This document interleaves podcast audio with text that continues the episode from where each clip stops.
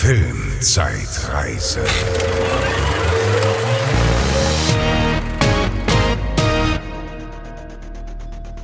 Hallo und herzlich willkommen zur Filmzeitreise. Ich bin die Bezi. Ich bin der Franz, hallo. Hallöchen. Und wir besprechen Filme von vor 20 Jahren. Und jetzt geht es um den großartigen September 2003. Da besprechen wir einige Filme. Wie war es denn bei dir, Franz? Ja, wieder mal sehr abwechslungsreich. Das Jahr liefert auch wieder total ab. Und äh, ja, auch äh, einer meiner Lieblingsfilme des ganzen Jahres, Fluch der Karibik, äh, sprechen wir drüber. Freue ich mich Mhm. sehr. Und auch sonst, muss ich sagen, war das. Äh, also, ich habe jetzt keinen Komplettausfall gesehen diesen Monat, von denen, die ich geguckt habe. Okay, okay. Kann ich schon ja, mal, also, um eine kleine Wertung schon mal vorwegzunehmen. okay. Ja, bei mir war es äh, recht abwechslungsreich und ich habe, wenn auch keinen Komplettausfall, ähm, ja, doch, ich habe auch was überraschend Schlechtes geguckt. Ja, Damit okay. würde ich jetzt auch direkt mal anfangen dann. Los geht's. Okay, und das überraschend Schlechte, was ich geguckt habe, es war nicht ultra schlecht, aber ihr werdet merken, wo mein Problem liegt. Ähm, Harrison Ford spielt mit im Film Hollywood Cops Ah, ist der mit Ashton Kutscher, oder? Mit Josh Hartnett, Äh, Josh der so Hartnett. aussieht wie okay. Ashton Oh, Kutcher. ist das gleiche. Genau.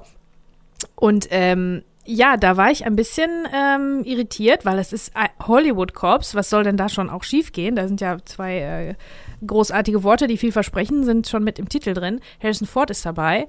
Ähm, ist halt so eine, ist halt eine Buddy-Komödie, von denen wir schon einige besprochen haben, eine Buddy-Cop-Komödie. Aber die, aber da, also die macht wirklich das Schlechteste draus aus allem, was sie so hat. Das habe ich jetzt schon natürlich vorweggenommen. Das ähm, tut mir leid, aber wir haben viel Gelegenheit, über Harrison Ford zu sprechen. Ähm, ähm, okay, also dieser Film ist äh, nur lockere Stunde 56 lang und ab 12. Alles fair. Ähm, da, neben Harrison Ford und Josh Hartnett spielen noch Isaiah Washington mit. Den kennt man auch. Also ihr, ihr wisst ja, Josh Hartnett hat sich jetzt eine Weile äh, zurückgezogen, aber war zu der Zeit der Shit. Haben wir ja schon äh, Mhm. hier und da mal drüber gesprochen. Ähm, Und The jetzt Virgin Oppenheimer wieder. Bitte? Jetzt in Oppenheimer In wieder Oppenheimer aufgetaucht. wieder und in der neuesten Black Mirror Staffel ist er, dafür hat er sich wieder hervorgewagt für eine Folge. Und genau, jetzt ist er wieder für Oppenheimer ähm, rausgekommen sozusagen. Ich würde den auch gerne wieder häufiger sehen. Also, Ja, ich mag den auch. Ich mag den auch. Ich kann ihn gut leiden. Ich finde das, äh, ich mag seine Stimme auch. Der hat Mhm. so was, der hat so eine dunkle Stimme, was ja zu diesem bisschen bubihaften Aussehen nicht so passt. Das finde ich ganz, äh, finde ich ganz gut. Und der ist auch gut gealtert, sagen wir mal so. Ne? Ist jetzt auch nicht ultra alt. Ich glaube, der wird 50 sein oder so. Mitte 50 boah, vielleicht. Aber ähm, ne, der ist ein gut aussehender, doch, kann man sagen. Dann haben wir natürlich Harrison Ford. Ähm, jetzt neu, ganz frisch äh, aus Indie 5, Hm, Indie ja. 5, ja, rausgekommen. Und äh, wir kennen ihn als Han Solo, wir kennen ihn als Rick Deckard aus Blade Runner. Also im Prinzip hat er alle meine ikonischen Lieblingsrollen gespielt. Indiana Jones natürlich. Und äh, ja, den gucke ich mir natürlich in allem an, was der macht. Äh, Auf der Flucht zum Beispiel war eine Rolle, die außerhalb des Franchises ist, wo er aber wirklich auch sehr gut ist. Ja. Äh, ja, ansonsten außerhalb des Franchise, der Franchises äh, hat er nicht so viel gemacht. Hit Air Force Miss, One. sagen wir mal. Ja, der hat auch wirklich auch schlechte Sachen gemacht und das hier äh, beweist das nun mal. Aber ich guck mir, habe mir trotzdem im, im Prinzip Harrison Ford Filme gucke ich mir eigentlich immer an für ihn. Mhm. Sechs ich den Tage, halt- sieben Nächte bin ich auch ein großer Fan von übrigens. Oh fucking hell, ja, der So ein ist also Pleasure ähm, von mir. echt.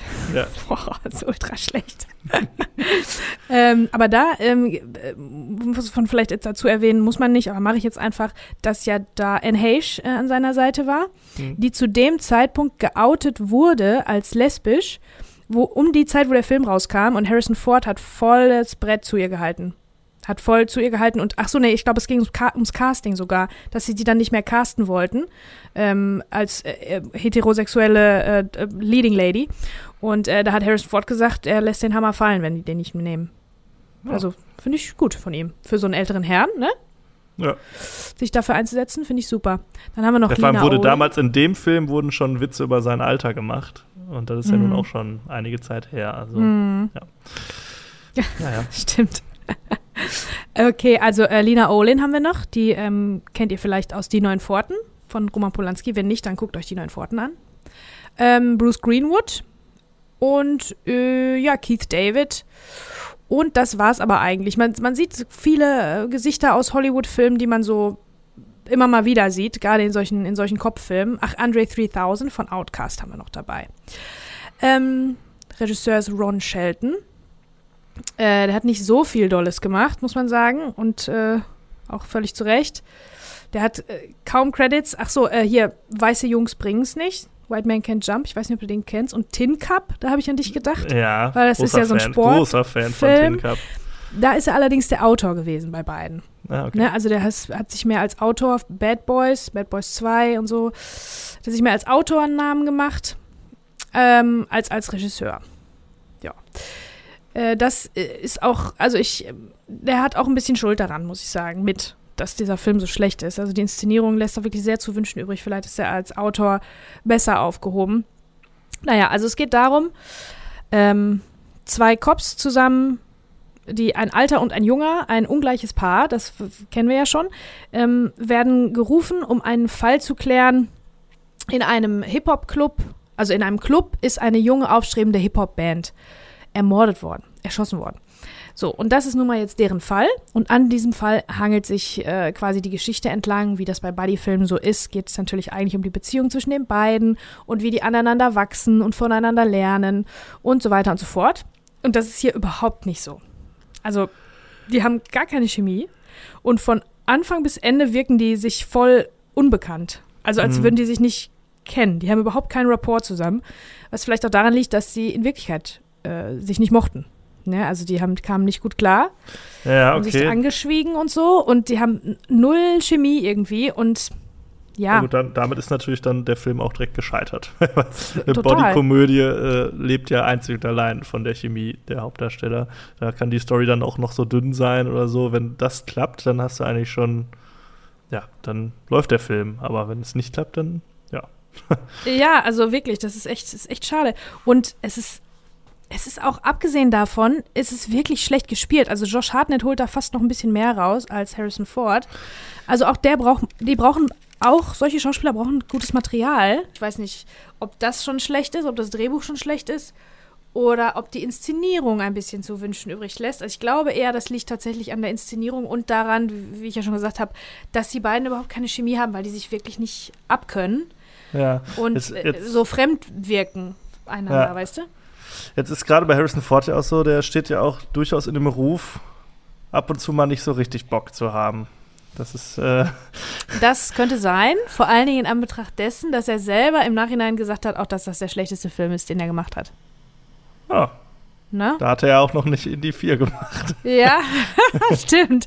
Ja, zweifelhafter Ruhm, ne, würde ich sagen. Ja. Ja, also ich glaube, über Indie 5 müssen wir tatsächlich an späterer Stelle nochmal reden, weil Das Ne? machen wir dann privat, das. genau. Nein, das müssen wir heute, glaube ich, auch nochmal ähm, eine Fußnote, weil wir einen Film von dem Regisseur von Indie 5 äh, besprechen. Ja, das stimmt, später. ja, das stimmt.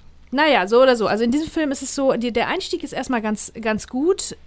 Da sind so verschiedene, äh, also das besteht nur aus so Hollywood-Schriftzügen, aus den verschiedenen Hollywood-Schriftzügen in Hollywood. Also etabliert auch die Stadt als eigenen Charakter. Was zum, Mhm. da, das zum Beispiel finde ich an dem Film ganz, ganz okay. Das macht er ganz okay, weil ich meine, Hollywood ist schon magisch. Ich weiß nicht, ob du warst schon mal da? Hast du die große Westküstentour schon gemacht?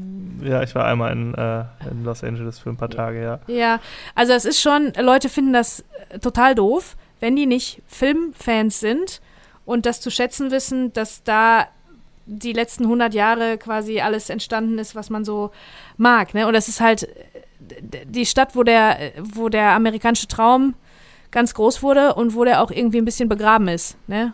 Mhm. Unter den, oder es ist natürlich, das ist ein Moloch, ein richtiges Moloch, aber das, du spürst überall die, diesen, diesen amerikanischen Traum noch, den Glanz vergangener Zeiten und es arbeiten wirklich viele einfach beim Film und beim Fernsehen, die in Hollywood unterwegs sind, ne? nicht unbedingt nur die Above-the-Line Superstars, sondern ne, auch die ganzen ja, Leute wie wir, Kameraleute, Techniker und so weiter, ähm, die sind alle dort. Naja, auf jeden Fall hat Hollywood schon einen speziellen Charme, finde ich. Also Los Angeles Ja. und Hollywood nochmal im. Speziellen. Hat einen ganz eigenen Charme. So, ne? ja, ich habe da, ich hab da mal halt gedreht, äh, Auch für, das noch, äh, voll cool. ein Format und äh, es war ganz lustig, weil sie uns äh, auf dem Hinflug äh, ein paar Akkus, Ka Kameraakkus aus der Tasche äh, genommen haben. Weil die äh, etwas zu viel äh, Spannung hatten. Ja. Und dann mussten wir da noch einen äh, Verleiher auftun, so einen äh, Filmverleiher, und sind dann da auch reinspaziert und haben uns da ausstatten lassen mit neuen Akkus. Ach, geil. Das war irgendwie auch cool. Das war dann so da in der Nähe von den Studios und so und dann so, ein kleiner, so eine kleine Filmproduktionsfirma. Mhm. Das war irgendwie ganz cool, ja. Und halt auch viel darum auf dem Walk of Fame und den ganzen Kram, was man halt Ja. so kennt, ne? Diese ganze Tour gemacht, hier Chinese Theater und Genau. Hollywood-Schriftzug und hast du Genau. nicht gesehen.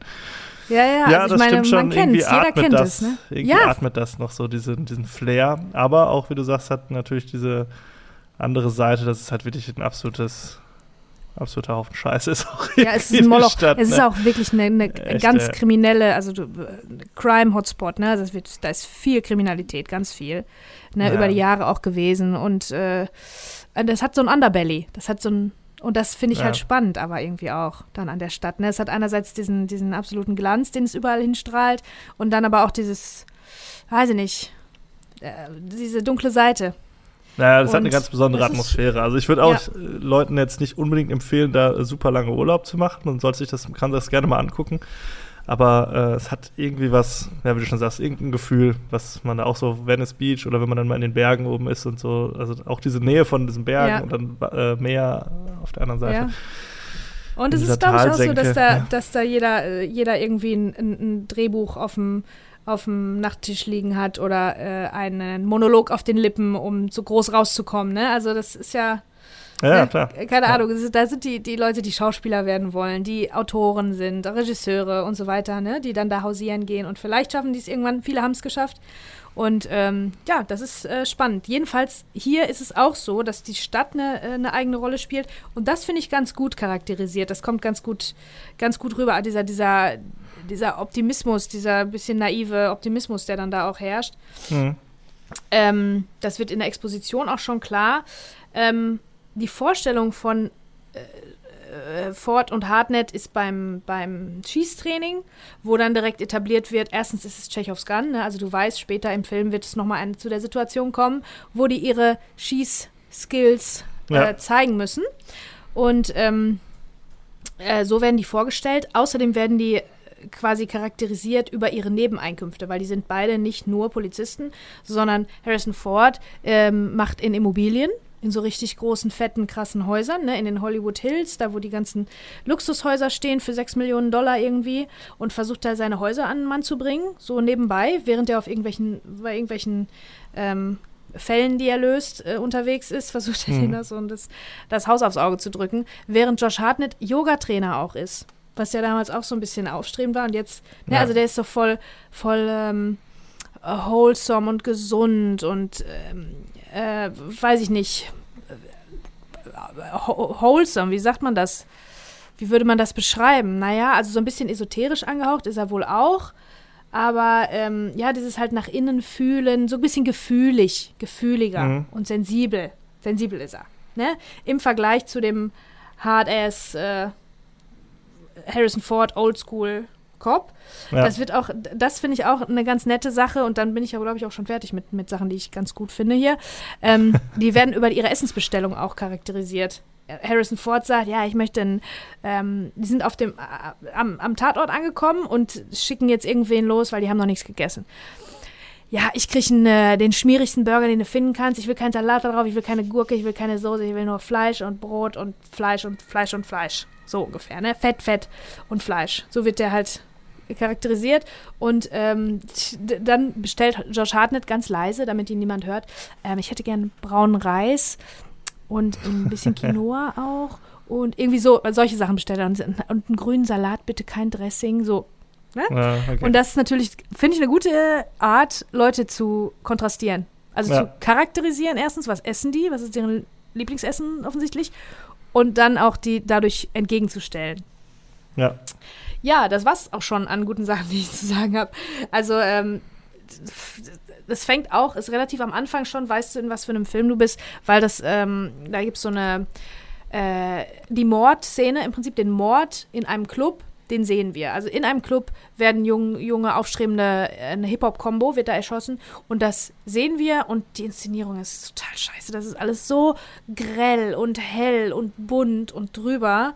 Da mhm. weißt du schon Bescheid irgendwie, ne? Aber ohne, aber nimmst dich trotzdem ernst, der Film insgesamt, ne? Also alles ist irgendwie grell, bunt und zu drüber. Äh, die spielen auch zu drüber, vor allen Dingen Harrison Ford aber nimmt sich dabei auch ein bisschen zu ernst. Andere Buddy-Komödien sind dann ja so ein bisschen mit dem Augenzwinkern, ne? Ja, eigentlich schon, ja. Ähm, und nimmt sich dann halt so ein bisschen ernst. Ähm, es gibt was Seltenes zu sehen. Harrison Ford tanzt. Oh. Nicht besonders gut. Ach, das ist. Aber. Habe ich noch nirgendwo gesehen. Auch nee, nicht. Das, eigentlich hätte da so Meme-Potenzial ja, eigentlich. Total. Aber niemand kennt diesen Film, weil ich den, weil die wahrscheinlich äh, auf Empfehlungen gehört haben, so viel auf meine, ja. die sagen, dass sie den nicht gucken soll. Aber Harrison Ford tanzt. Wenn ihr, wenn ihr das euch ähm, geben wollt, dann bitteschön. Naja, ähm, ja, wie gesagt, die kriegen die, die Inszenierung auch nicht weggespielt irgendwie. Das ist alles irgendwie viel und drüber. Die Action-Set-Pieces sind okay, aber jetzt nicht besonders. Da habe ich auch schon ein bisschen mit Harrison Ford so ein bisschen Bedenken. Hm. Ne? Das ist auch viel Auto, Autojagden, Verfolgungsjagden durch die Stadt. Das ist dann ganz cool. Dann wird dann die Stadt noch mal ein bisschen geshowcased. Die ist allerdings wieder auch zu lang für meinen Geschmack. Und ähm, zu albern, die Sachen, die da so am Rande passieren. Und solange Harrison Ford in einem Auto Action macht, finde ich alles cool. Aber so Rennen und so, siehst du da auch schon, ist er auch ein bisschen eigentlich schon zu alt für. Ja, ja. Ne? Also so vor 20 Jahren, ja, da war der hm. schon. Äh 60. Äh, ja, 60. Oder ist er jetzt 80, ne? Ich glaube, also irgendwie Ende, Ende 70 glaub, oder der, Anfang 80, ja. Ja, ich glaube, der ist schon 80, schon drüber, glaube ich. Bei Blade Runner war der sogar schon. Naja, äh, ich meine, er hat sich super gehalten, äh, wer, wer so ist mit 80, bitteschön, ja. ne? Aber hat in seinem Leben natürlich auch so die ikonischsten Rollen gespielt. Da muss man jetzt nicht. Ist egal, ja. da hat er mal einen schlechten Film gemacht, das wird dem auch keinen Abbruch tun, ne? Naja, also wie gesagt, die Buddies sind sich bis zum Ende fremd. Die sind vor allen Dingen auch unsympathisch. Also die Charaktere sind von Anfang an und bleiben auch sehr unsympathisch. Was soll ich sagen? Ja, jetzt habe ich äh, im Prinzip viel, ähm, viel erzählt. Dabei das Fazit bleibt das gleiche. Das Fazit bleibt das gleiche. Ne? Also es sind ein, zwei nette Sachen dabei, die man aber woanders schon viel besser gesehen hat.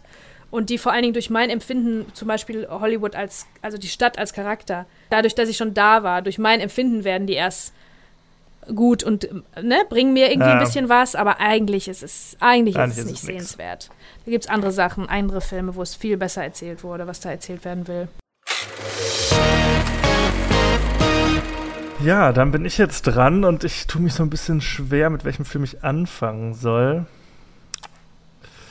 Aber ich glaube, den großen Elefanten im Raum ähm, müssen wir dann äh, direkt jetzt abhaken und sprechen über Irreversibel. Ja. Das ist ein Film. Schlimm ähm, und großartig, ne? Ja, das ist ein Film, den, der natürlich es durchaus verdient hätte, äh, hier als Hauptfilm in diesem Monat besprochen zu werden. Aber, und das kann ich vollkommen verstehen, die BC hatte nicht unbedingt Bock, den nochmal zu gucken, weil das ist auch einer von diesen ja. Filmen, so, wir haben schon mal drüber gesprochen, sowas wie hier, äh, wie heißt er? Requiem, Requiem for, for Dream. Dream oder so. Das ist ein Film, den guckt man einmal, dann ist aber auch gut. Ja, so. und man ist geflasht und überwältigt und man so. hat nicht unbedingt Bock, den nochmal zu gucken. Ja, ich war damals überwältigt, wirklich. Aber erzähl du ruhig. Ja. Ähm, und zwar äh, ist das ein Film von Gaspar Noé. Und Gaspar Noé, der macht viel so kontroverse Kunstschinken, sage ich mal. So ein bisschen, äh, ja, Filme, über die man auf jeden Fall reden kann. Ich habe von ihm noch gar nicht so viel gesehen. Ich glaube, ich habe Enter the Void hatte ich von ihm noch geguckt, der kam danach. Den habe ich aber auch nicht zu Ende geschafft. Den fand ich auch ganz, ganz furchtbar. Künstlerisch sicherlich sehr anspruchsvoll und technisch äh, interessant, aber der macht nicht die Art Filme, die ich mag. Kann ich schon mal, also anhand der beiden Filme kann ich das schon sagen. Ja, ich hätte das, äh, ja, das hätte ich dich fragen wollen, ob du nee. das magst. Die sind auch gerne sehr, sehr lang. Ne? Ja, so. das ist so. Ähm, ja, ähm, Reversibel ist gar nicht so lang. Der ist, glaube ich, knapp 90 Minuten, 90, 100 Minuten lang. Und ähm, das ist ein Film, äh, der, genauso wie äh, zuvor schon der Film Memento, über den wir gesprochen haben, rückwärts erzählt ist. Also ähm, die Szene beginnt, jede Szene beginnt quasi mit dem Ende der folgenden Szene. Also wer. Ah ja, stimmt, das war das, stimmt, das war ziemlich geil, ne? Genau, wir ähm, erzählen quasi einen Film, eine Filmhandlung rückwärts. Allerdings äh, es ist es auch ein Film ohne sichtbaren Schnitt. Das heißt, wenn die eine Szene endet und dann quasi die Szene davor erzählt wird, gibt es keinen harten Schnitt, sondern die Kamera macht irgendeine verrückte Bewegung oder schwenkt irgendwo hin dann ins Schwarz und kommt dann aus dem Schwarz wieder. Also natürlich sind da Schnitte, aber sie sind halt nicht sichtbar für uns. Und deshalb äh, entsteht so ein Fluss quasi, obwohl der Film ja rückwärts erzählt wird. Und die Geschichte des Films ist eigentlich ziemlich einfach erklärt. Es geht um drei Menschen, sag ich mal.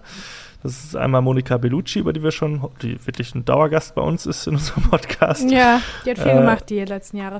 Dann äh, haben wir Vincent Cassel, über den haben wir auch schon mehrfach gesprochen, und Albert Duponel, äh, Dupontel würde ich ihn jetzt mal aussprechen.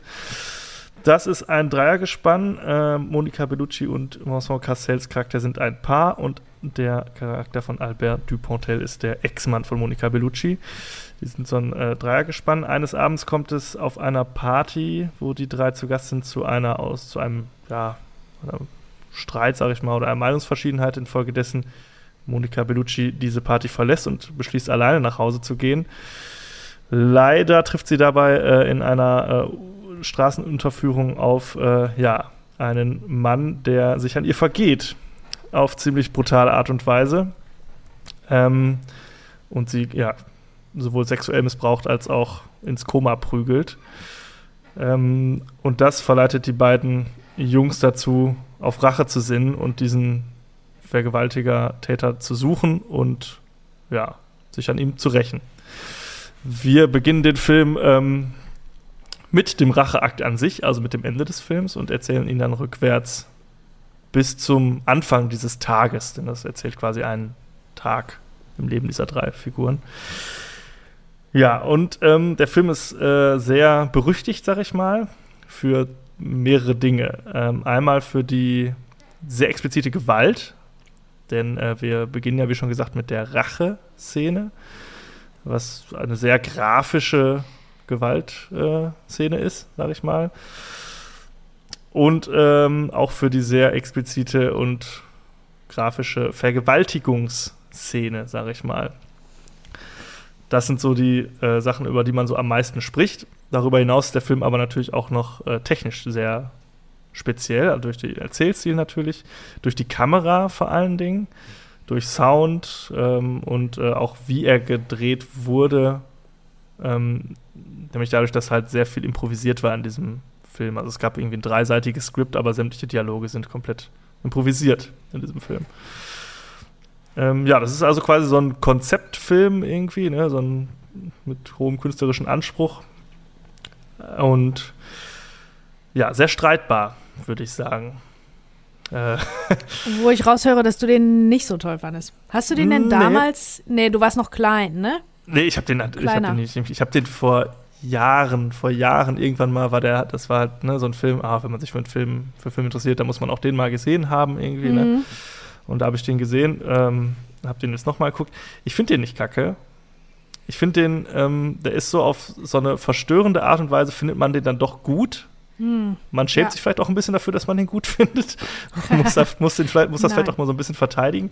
Aber es ist jetzt nicht unbedingt meine Art Film, aber ja, das ist zwar nicht unser Hauptfilm, aber ich glaube, wir müssen da schon ein bisschen näher drauf eingehen, weil es ja wirklich ein spezieller Film ist. Der Film äh, hatte seine Premiere in Cannes damals und es gibt natürlich ganz viele Legenden, die sich darum ranken, dass da hunderte Leute den Saal verlassen haben, schon nach den ersten Minuten und spätestens dann bei der sehr ausufernden Szene in der Unterführung.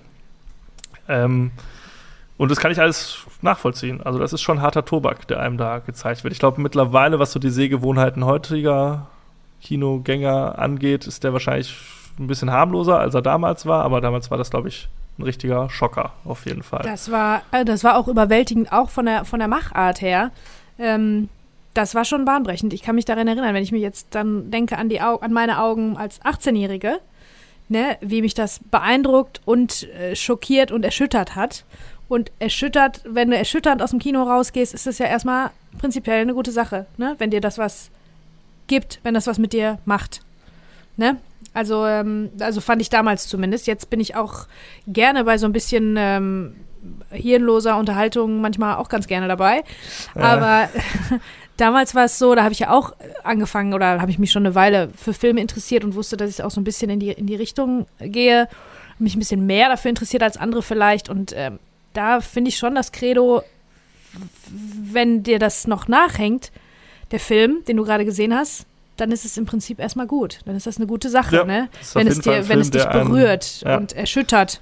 Ähm, und äh, ja, also ich weiß noch, wie mich das beeindruckt hat. Wie schrecklich ja. ich den fand, natürlich für seine Gewalt, weil diese Vergewaltigung, also es ist äh, eine Vergewaltigung, äh, also von Anfang an, von Anfang bis Ende wird die gezeigt. Also die wird quasi nicht. Ja. Ich glaube, die hat sogar noch nicht mal Schnitte. Nee, nee, da, also wie gesagt, der, der, ganze Film hat ja keine sichtbaren Schnitte. Genau, und, und das ist natürlich Horror, Horror, wie auch der wunderschönen Monika Bellucci da ihre Weiblichkeit so ähm, genommen wird. Das ist ja das, was das, was das auch symbolisiert, ja. ne? Ja. wie die einfach zerstört wird, ihre Schönheit und ihre Weiblichkeit. Und das tut so richtig weh. Das tut auch den Zuschauern, das tut ja. auch dem Zuschauer weh. Ähm, ja, und das ist erschütternd und beeindruckend. Das sind so die zwei Worte, die mir dafür einfallen. Ähm, ich würde ganz kurz ähm, auf den Anfang des Films eingehen. Also der Film, es wird uns schon so ein bisschen gezeigt, wohin die Reise geht. Das ist ähnlich wie bei Memento, wird uns schon mal so erklärt, dass es hier rückwärts äh, vor sich geht. Durch die äh, Credits, die Title Credits, weil da äh, auch häufig, also ein paar Buchstaben immer umgedreht sind und so und das alles so, ja, da wird schon mal gezeigt, hm, hier ist ein bisschen was anders als sonst. Und ähm, der Film hat einen ganz interessanten Soundtrack, sag ich mal, und auch da schon eine ziemlich wilde Inszenierung. So, der Film ist, das ist auch so ein bisschen so ein Ding, der ist am Ende, also am Ende der Geschichte, am Anfang des Films, sehr hektisch in seinen Bildern auch und in seiner Kameraführung und wird immer ruhiger zum Anfang des Films. Ne? Was halt, also zum Anfang der Geschichte, zum Ende des Films.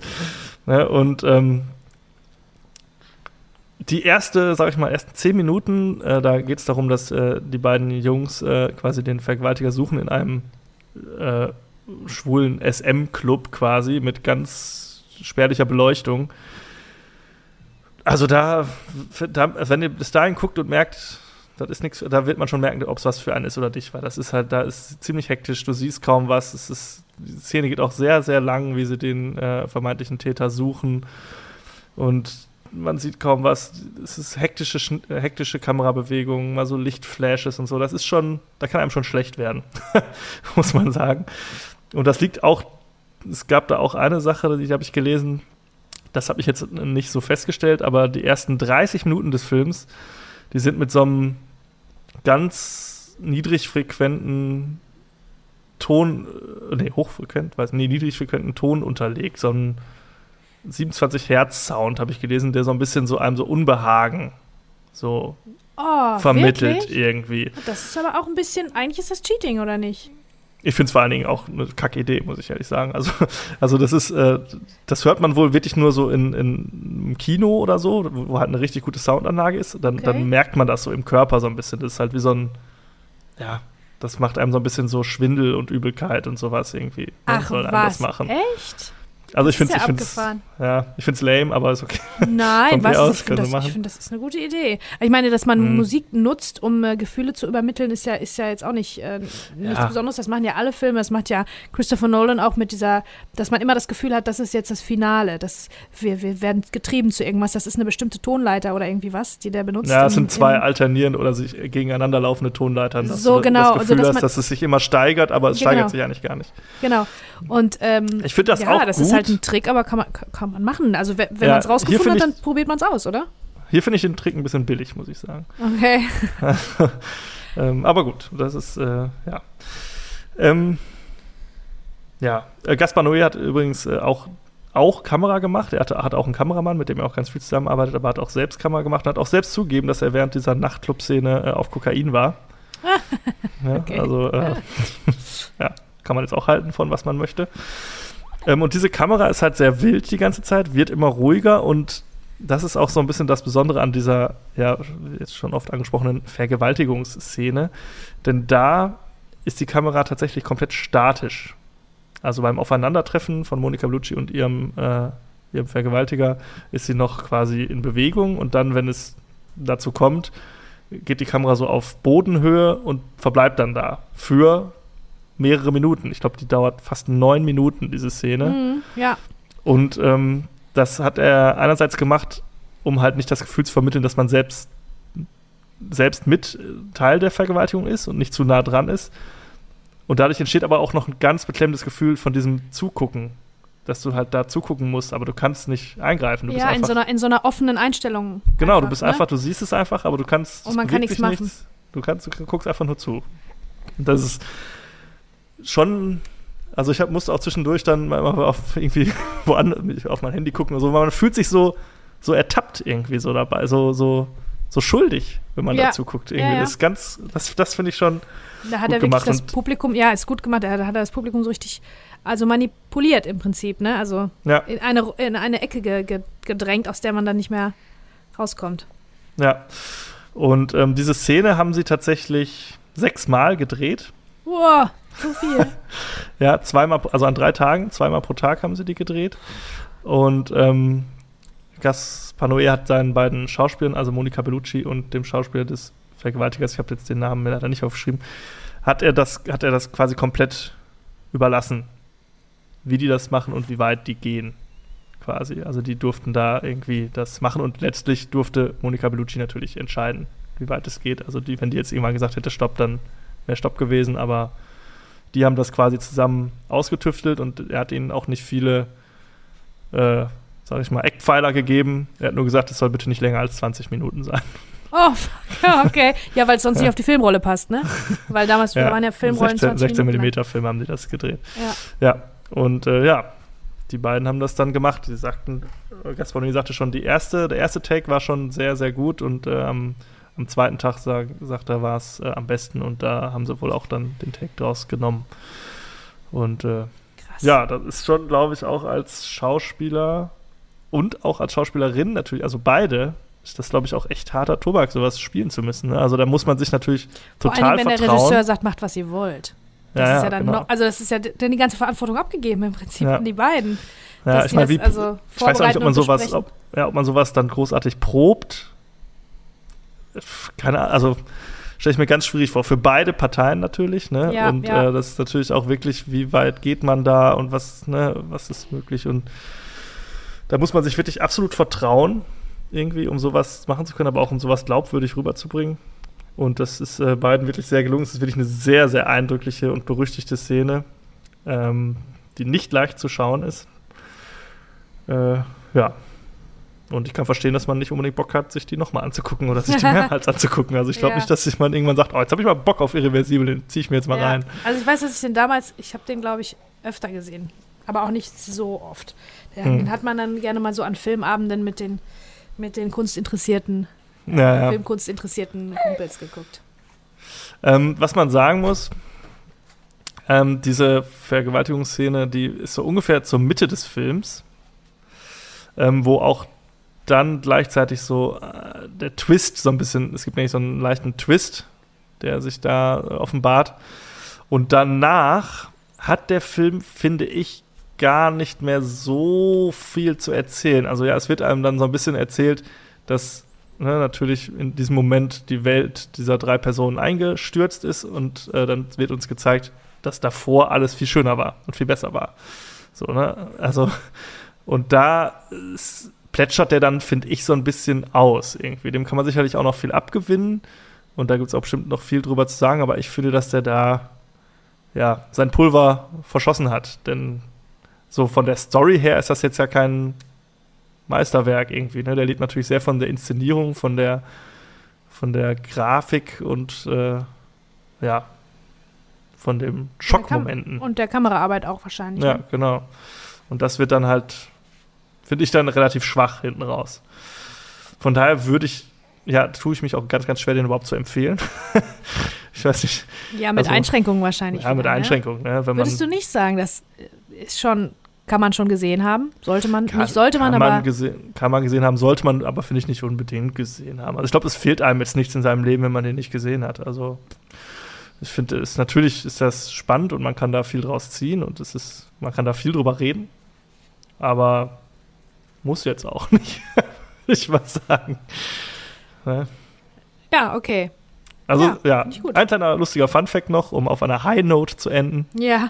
Der ganze Film war ja äh, improvisiert oder der Dialog war improvisiert und es gibt eine Szene, wo Vincent Cassel äh, auf, äh, auf, dieser, auf dieser Party ist und da wird er gefragt, wie er heißt und da sagt er versehentlich seinen richtigen Namen Ah. und sagt dann aber sagt dann aber ganz schnell, nee, nee, war nur ein Scherz, ich heiße so und so und sagt dann seinen Rollennamen. Ach so, und die haben das einfach drin gelassen. Die haben es drin gelassen und er hat es auch, damit hat noch so ein bisschen gerettet, weil das halt alles so Longshots sind immer, ne? Es gibt ja, Ja, keinen Schnitt quasi. und dann anfangen, dachte ja. er, "Äh, scheiße jetzt, ne? Und dann hat er noch schnell so, ja, war, nee, nee, war nur ein Scherz, ich heiße so. und so. Und das haben sie drin gelassen. Find Also, das finde ich noch ein ganz nettes Anekdötchen. Ja, das finde ich Aber echt lustig, dass er das dann versucht hat, so zu rächen. Zu, zu Ja, du musst Aber ja, das, ne? ist ja, das ist ja die Regel auch auf der Bühne oder so, ne? Also vor allen Dingen auf der Bühne, die Regel ist auf keinen Fall, egal was für Fehler passieren, ähm, aus dem Charakter fallen. Einfach weitermachen, weitermachen, weitermachen, weitermachen. Genau, das ist ja auch das, äh, die oberste Regel bei äh, Improvisation im Allgemeinen, ist immer dieses Yes and. Ja, Also genau. nie Nein sagen, sondern immer zu einem Ja und, äh, und dann von da aus weitermachen quasi. ja, ja. Äh. Das ist so das, ne? Und ich meine, gerade auf so Schauspielern bei so Longshot-Szenen, da lastet ja auch ein enormer Druck. Also da Voll, musst du total, funktionieren. ja. Wenn du so am Ende von so einer 15-minütigen Plansequenz, dann äh, willst du es nicht verkacken. So, Nee, ne? nee. Und deshalb, äh, ja. Aber ja, das dazu, also ja, kann man gucken, muss man nicht. Aber Filminteressierte äh, werden den sicherlich sicher schon mal davon gehört haben und die wahrscheinlich auch kennen. Äh, ich freue mich zu berichten, ich habe noch ein kleines Juwel gefunden. Oh, Ja, ähm, wir machen das ja immer so, dass äh, wer auch immer gerade Zeit hat, einer von uns schreibt da ein bisschen so die, die Filme raus, die in dem Monat rausgekommen sind in der Vorbereitung. Und ähm, manchmal hast du Sachen gar nicht dabei, wo ich denke, ach, das ist doch, das muss man doch gucken. Und andersrum wahrscheinlich auch, wenn ich dann was aufschreibe. Und ähm, hier ist zum Beispiel dir einer durch die Lappen gegangen und ich bin froh, dass ich den gefunden habe. Und zwar Tricks. Tricks. Matchstick mit- mit Man heißt Cage, er auf, ne? Mit Nicolas Cage, genau. Heißt er auf ähm, im Original Matchstick Man. Und das ist ein, ähm, ein Ridley Scott-Film. Das ist ja. Ja. immer schon mal. Also Ridley Scott, auch wie Harrison Ford, ist ein ganz großer, legendärer Typ, der aber auch, auch Scheißfilme gemacht hat. ja. Also der weiß, wie es geht, aber der hat sich auch schon mal schon hier und da mal vertan. Ähm, zum Beispiel G.I. Jane hat er gemacht. Das ist immer der, der, der, der Go-To äh, schlechte Film, den er gemacht hat, ne, mit Demi Moore. Aber der hat auch uns äh, Blade Runner äh, gegeben und hat uns Alien gegeben und dafür bin ich ihm für immer dankbar. Der kann aber auch äh, nicht nur äh, große Science-Fiction, epische Science-Fiction-Geschichten, der kann auch so ähm, Biopics. House of Gucci hat er zum Beispiel gemacht und All the Mhm. Money in the World, also Sachen, ähm, ne, die auf echten Geschichten basieren und ähm, aus dem Leben quasi kommen. Ähm, und in diesem Fall, also der hat es auch drauf mit, mit Charakteren und ein bisschen Drama und so. Und in diesem Fall ist es so ein, so ein Melodrama, würde ich sagen. Es geht um Conman. Also Nicolas Cage ist ein Conman mit äh, verschiedenen Ticks. Äh, Der muss immer mehrmals die Tür äh, zumachen und der zählt immer, der ist germophob, also der muss alles immer übersauber haben. Also der hat so, so Ängste, Neurosen, wie auch immer man das nennen will, verschiedene, äh, verschiedene Phobien. Ähm, die größte davon ist Agoraphobie. Das ist die Angst vor großen Räumen. Also der ist am liebsten immer in seiner, in seiner kleinen, sauberen, schönen Bude drin. Und ähm, ist aber Conman. Also der ist ein Betrüger, ein Berufsbetrüger. Das ist ja schon mal irgendwie interessant. Ja. Ist ein bisschen, ne, also die Prämisse ist so ein bisschen unglaubwürdig, aber interessant. Und dank Nicolas Cage ist das richtig gut. Also der macht das glaubhaft, weil das kann natürlich jetzt auch leicht ins Alberne abdriften, sowas. Aber der macht das echt gut. Ähm, der spielt zusammen mit Sam Rockwell, den wir ja auch, also den ich äh, sehr liebe. Den hatten wir in Confessions of a Dangerous Mind und in Three Billboards Outside Ebbing, Missouri. Da hat er mitgespielt. Der ist ein ganz, ganz, ganz toller. Ähm, wen wir noch haben, ist, ist Alison Lohman. Die hat äh, nicht mehr so viel gemacht. In Big Fish hat sie mitgespielt. Und zu der Zeit, also ich glaube, die werden wir auch noch ein, zwei Mal sehen, äh, hat sie einiges gemacht, aber dann hat sie ein bisschen äh, die letzten 20 Jahre quasi nichts mehr gemacht. Ähm, genau. Dann, ja, also dieses, dieses Mädel, Alison Lohman, ist Nicolas Cages Tochter, 14-jährige Tochter, die er nicht kannte und die kommt jetzt plötzlich und möchte von äh, ihrem Papa äh, quasi was lernen. Möchte auch Betrügerin sein. Ja, und das ist im Prinzip die Geschichte. viel mehr brauchst du ja nicht. Ne? Also äh, Betrug, Betrugsgeschichten sind ja immer sehr beliebt. Das hatten wir ja festgestellt bei Catch Me If You Can. Mhm. Das ja. ist einfach, es macht Spaß, sich das anzugucken. Ne? Ich höre mir auch gerne Podcasts an oder so über irgendwelche äh, Betrüger äh, und äh, Conmen und so. Das, natürlich, das, das, das wirkt immer so ein bisschen so wie ein, wie ein Kavaliers, wie Kavaliersdelikt, aber es ist natürlich, Ja. ist natürlich verboten und schwere Verbrechen und ganz schlimm. Aber ja, da werden so halt Leute. Bankraub, das ist so, da ist man so, Ja. man, es, hat, es hat so ein Rum, was Romantisches. Hat so irgendwie ein bisschen so ein, so ein Flair, ja. Und ähm, ja, aber das ist natürlich, ähm, da werden Leute verarscht. Und das Ja. macht einem dann so ein bisschen Freude auch, sich das anzugucken, wie die dann verarscht werden und wie die drauf reinfallen und wie die doof sind. Und man selber würde wahrscheinlich genauso drauf reinfallen. Ähm, ja, das ist der Film. Und ich finde den sehr gut und ich, äh, das wundert, also ich hatte, ich hatte ihn natürlich gesehen bei den Filmen, die rauskamen. Und ich kenne auch, hab, kannte auch den Film, also ich habe den noch nie gesehen, aber ich wusste, dass es den gibt und habe auch das Cover irgendwie mal etliche Male schon auf irgendwelchen DVDs gesehen oder so. Aber dadurch, dass der mir nie in den Jahren noch mal so untergekommen ist, hatte ich so für mich gedacht, ja gut, dann wird der wahrscheinlich jetzt nicht so der Knaller sein irgendwie, ne? Aber äh, du findest den super oder findest ich fand den, ich fand den echt gut und war, war gut unterhalten und so weiter. Und ähm, dann ist mir wieder eingefallen, ach ja, stimmt, den gab es ja auch noch, der war echt gut. Ähm, da sind zum Beispiel, ähm, was mir gefällt, technisch, das ähm, macht Ridley Scott ganz oft in seinen Filmen, dass er durch, durch Licht viel erzählt. Und hier ist es so, dass die Lichteffekte so diese, diese Angst, diese Agoraphobie, das, das, das draußen quasi symbolisieren. Der ist dann immer in seiner Bude Mhm. und dann spiegelt sich an den Wänden, spiegelt sich das Wasser von draußen, der Pool, Mhm. das reflektiert dann so. Oder die, ähm, die Schatten von den Jalousien, ne? Und das Mhm. sind dann immer total, total krass und sind dann so richtig, äh, fühlen sich dann so bedrohlich an. Das mal von, von, von technischer Seite. Also das gefiel mir sehr gut. Und lass uns über Nicolas Cage reden. Der ist ja, das ist ja ein Phänomen, Nicolas Cage, weil Ja. ich habe den jetzt der richtige Film, über abgespeichert. Nicolas Cage zu reden? Nee, ich Aber weiß okay. nicht, also ich habe den abgespeichert, vielleicht kannst du mir helfen dabei, weil ich raff das immer nicht so ganz richtig. Ich habe den abgespeichert als eigentlich schlecht. Der hat immer Was? das gleiche Gesicht und irgendwie macht alberne, trashige, eigentlich eher schlechte Filme. Aber ich weiß nicht, das Internet liebt den ja, ne? Ja, der Also ist natürlich so ein absoluter Meme-Lord, ne? Das ja, ist halt das wirklich- ist halt. Und ähm, ja, der hat in den letzten Jahren, ich, man hatte irgendwie, es drängte sich so ein bisschen der Eindruck auf, er brauchte irgendwie Geld oder so, weil der hat echt die letzten Jahre viel Crap gemacht. Aber ich sag mal so, gerade in den 90ern, Anfang der 2000er, war das ja also absoluter Star hey, mit The Rock und äh, Con, Con Air, Air. und was weiß ich. Und Äh, auch Face Off. hier Face Off Ja. mit John Travolta. Face Off, genau. Und ähm, ach, wer Ja, ist aber noch, das der, ist wo, wo er den Typ spielt, der denkt, er wäre ein Vampir. Ach, Der weiß ich auch nicht, er aber und der hat ja auch einen Oscar gewonnen für ähm, Ähm, Leaving Las Vegas. Living Las Vegas, Der ist genau. ja voll deprimierend. Also ich glaube auch, der ist einer, der kann das.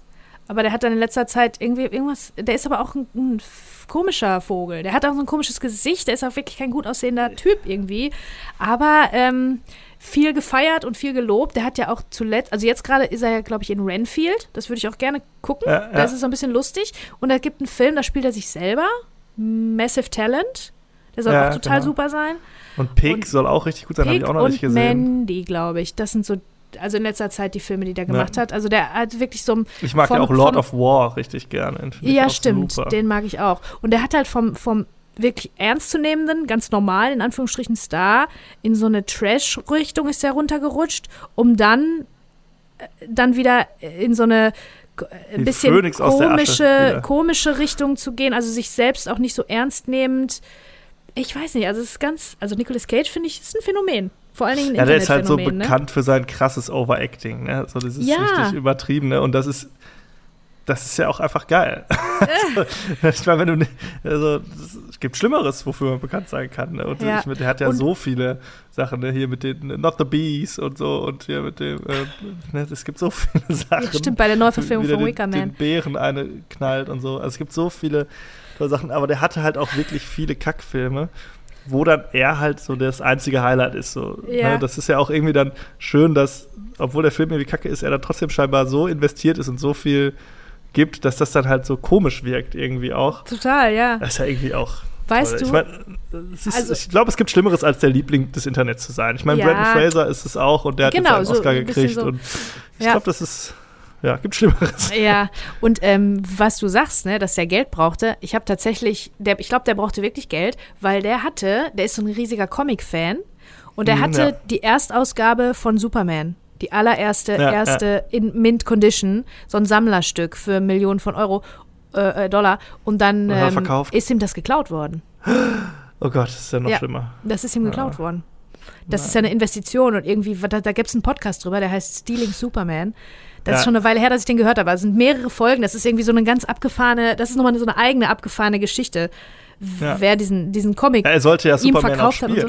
Der, das auch, das wollte ich als nächstes sagen. Es gibt nämlich ein Bild, wenn ihr das äh, googelt, äh, Nicolas Cage Superman, da gibt es ein Bild von einem Screentest, wo der langhaarig mit seiner Con-Air-Frisur Ja. in einem Superman-Kostüm ist. Und Von das Tim Internet. Film, und Tim. Burton, genau. Tim Burton hätte den gemacht. Das ist irgendwie alles nicht, nicht durchgegangen, ist nie produziert worden. Aber ähm, jetzt äh, schreit das Internet danach, dass man das jetzt vielleicht doch noch mal in Gang bringen könnte. Ja, vor allen Dingen nach The Flash, der jetzt in diesem Jahr rauskam. Wenn ihr den noch nicht gesehen habt, guckt ihn, weil ich fand ihn wirklich gut. Und da gibt es einen kleinen Hinweis darauf. Also, ah, äh, oh. natürlich auch. Da, da sieht man aber auch wieder die Kraft des Internets, glaube ich. Ich glaube, sowas wird auch dann Voll. nur gemacht, wenn du halt wirklich so ein, das ist halt so Meta irgendwie. Und ähm, ja, ich finde es gut. Also ich finde auch gut, wenn die Leute darauf pochen und sagen, ey, gibt uns den Nicolas Cage Superman-Film. Wird nicht passieren, weil jetzt wird das DC-Universum ja ganz neu ausgerichtet. Aber wir haben ja auch den Snyder Ja, Cut ja bekommen, jetzt weil alle wollten, Riesen- dass wir, äh, dass, dass der released wird. Ich würde ja auch gerne Batgirl sehen. Der soll ja auch so, der ist ja so schlecht, dass der gar nicht äh, veröffentlicht wird jetzt. Würde Wirklich? ich ja auch gerne sehen, ja. Mit die haben einen kompletten Film gedreht. Ich weiß gar nicht genau mit wem, aber die haben einen kompletten Film gedreht und produziert und geschnitten. Und dann hat das Studio aber gesagt, nee, bringen wir nicht raus, ist zu scheiße. Wie, das ist vorher niemandem und das, jetzt will man den natürlich erst recht sehen, Ja, wenn man wissen will, sicher. warum ist der denn jetzt so kacke. Ja, klar. Aber kommt nicht raus, ja. Und das ist äh, so Aber schade. das Es kann doch nicht so, glaub, günstiger gibt sein so fürs Studio. Das kann doch fürs Studio nicht günstiger sein, den im Schrank zu behalten und nicht rauszubringen, anstatt den rauszubringen und vielleicht Ja, sogar so verma zu vermarkten als schlechten Film. Oder so, ne? Irgendwer wird den sich doch angucken. Der kommt, hundertprozentig kommt der irgendwann auf ein Streaming-Ding. Vielleicht sind die auch schlau und machen das extra so, ne? Dass wir uns drauf freuen. Ja. Weil nur weil das so schlecht angekündigt ist, willst du den sehen und will ich den jetzt aussehen. Ja, eben. Ne? Aber Naja. das ist wieder so spannend, ne? Das ist auch so, ne, die, man würde so gerne, es gibt, glaube ich, so viele ungefilmte Filme oder so Besetzungen, die auch, ne, letztes äh, Mal hatten wir hier nicht auflegen, wo eigentlich Jim Carrey hätte spielen sollen und schon Ja. quasi da war und das hätte spielen und das ist so anders gekommen. Es ist manchmal wirklich spannend irgendwie und es gibt, glaube ich, so viele unerzählte Geschichten in Hollywood, die wir gerne Ja. hören würden. Ja, ja, das stimmt. Ja, Phänomen Nicolas Cage. Also hier äh, muss ich sagen, spielt er sehr gut. Der ist auch gar nicht so drüber dafür, dass er, der hat auch Tourette und so, ne? Also der muss im Prinzip in ernsthaften Szenen dann immer zwischendurch, äh, dann bellt der oder flucht oder ähm, das, das für ihn. Augengezwinker und so. Das ist wirklich eine super Rolle für den, wirklich. Da, da kann er wirklich sein, sein Können zeigen. Und ohne aber irgendwie albern zu werden. Der Film ist nicht, also das ähm, hat witzige Stellen, ne? Ist aber jetzt nicht irgendwie albern an sich. Ähm, ich finde den wirklich sehr gut und ich fand den echt sehenswert. Den kann man sich gerne mal, kann man sich gut geben. Ja, geil. Verändert jetzt nicht die Welt, aber das einzige, äh, der einzige Kritikpunkt, den ich habe, ist, ähm, also ich fand das Ende ein bisschen vorhersehbar, aber dazu sage ich jetzt nicht mehr so viel. Und ich hätte gerne mehr Cons gesehen, weil das ist natürlich das Spannende, Mhm. ne? Ich will wissen, Ja. wie die, die, ich will mir das angucken, wie die die Leute be, betuppen und verarschen und, und um ihr Geld bringen. Und davon sehe ich, habe ich leider nicht viele gesehen. Also es ist nicht, das sind zwei oder drei oder so, ne? Und Ja. ein Film über Conmen, über Betrüger, da will ich die ganzen Betrügereien sehen, die kleinen Sachen und die großen Sachen und so, ne? Die haben ja Mhm. mehrere Betrügereien gleichzeitig dann am Laufen und so weiter. Ähm, das hätte, da hätte ich gern, hätte ich noch mehr von sehen können. Das finde ich immer, finde ich immer spannend. Finde ich immer cool. Ja. Aber abgesehen davon ist er wirklich sehenswert, muss ich sagen. Dann kommen wir zum nächsten Film von mir und ich berichte euch von Irgendwann in Mexiko von Robert Rodriguez. Das ist der dritte Teil äh, der ja, Mariachi-Trilogie quasi, die ganz offensichtlich nicht so als Trilogie geplant war, aber jetzt mittlerweile eine Trilogie ist. Und äh, hier äh, steigt zum, äh, ist zum zweiten Mal die Rolle des El Mariachi von Antonio Banderas gespielt, der ihn Mhm. schon in äh, Desperado gespielt hat, den ich liebe. Ja, ich Film. auch. Aber ich liebe den eigentlich wegen der Anfangssequenz, wegen dem, wo er Gitarre spielt, das Ja. dann da so über die Bar läuft und so. Aber ist halt wirklich ein richtig cooler Robert Rodriguez-Film auch, ne? Ja, also Aber- super stylisch und Mhm. total, aber richtig, richtig, richtig gut. Ähm, der erste El Mariachi, ich glaube, wir hatten schon mal ganz kurz über Robert Rodriguez bei Spy Kids gesprochen. Das ist ja so ein richtiger In Independent, wie ein Film nur sein kann. Den hat er da in Mexiko mit ein paar Homies irgendwie einen Actionfilm gedreht. Guckt euch den Film an, guckt euch das Making-of dazu an, lest Rebel Without a Crew. Da nimmt man ganz, ganz viel über Filme machen mit und äh, wie man auch mit geringen Mitteln einen Film machen kann. Hier äh, hatte Robert Rodriguez etwas mehr äh, Mittel zur Verfügung, so dass er neben Antonio Banderas und Selma Hayek, die schon äh, in Desperado mitgespielt hatten, auch Johnny Depp verpflichten konnte und Mickey Rourke und Eva Mendes und Enrique Iglesias und Willem Dafoe. Wow. Und natürlich sind Das auch sind Danny alle Trejo dabei, die 90er-Jahre-Stars. und, und genau und Danny Trejo und äh, Cheech Marin sind auch wieder dabei.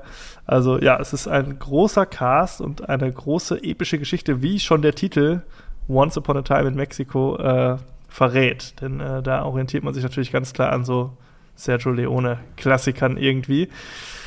Und das ist auch gleichzeitig das Problem des Films. Ich muss da äh, vorweg aber äh, sagen, dass ich den mehr mag, als ich dachte. Ich habe den schon mal gesehen, da fand ich ihn nicht so gut, aber jetzt mochte ich ihn mehr. Also er, it grow, it grow on me, it grew on me, wie man so schön sagt. Und ähm, ja, das Problem des Films ist aber, dass er hier eine ganz, ganz epische Gangster, Mafia, Mexiko-Geschichte erzählen will und sich daran so ein bisschen verhebt, denn der, der möchte wohl ein bisschen zu viel. Also ich kann mal, es ist auch ganz schwer zu erklären, worum es jetzt geht. Es geht im Prinzip um den CIA, einen CIA-Agenten, gespielt von Johnny Depp, der in Mexiko so ein bisschen so die Strippen zieht und da äh, so ein bisschen intervenieren möchte, so äh, in das politische System und wie auch immer. Denn er beauftragt den Mariachi, äh, also äh, Antonio Banderas, dazu, einen putschenden General äh, zu töten. Äh, dieser General ist zufällig auch genau der, der Antonio, also die Freundin des Mariachi auf dem Gewissen hat. Das heißt, es ist gleichzeitig auch ein Rache, eine Rachegeschichte.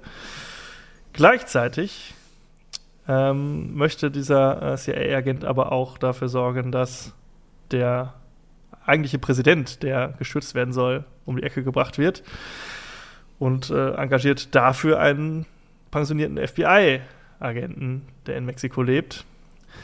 Und äh, ja, ist so ein bisschen so ein Puppenspieler, der so alle Parteien irgendwie gegeneinander aufbringt. Dann haben wir noch äh, ja, das Drogenkartell dabei und alle möglichen Figuren. Und es wird ein bisschen verworren und ein bisschen viel.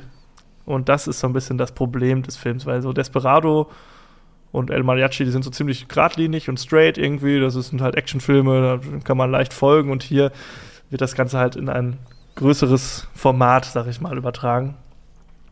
Was nicht immer klappt.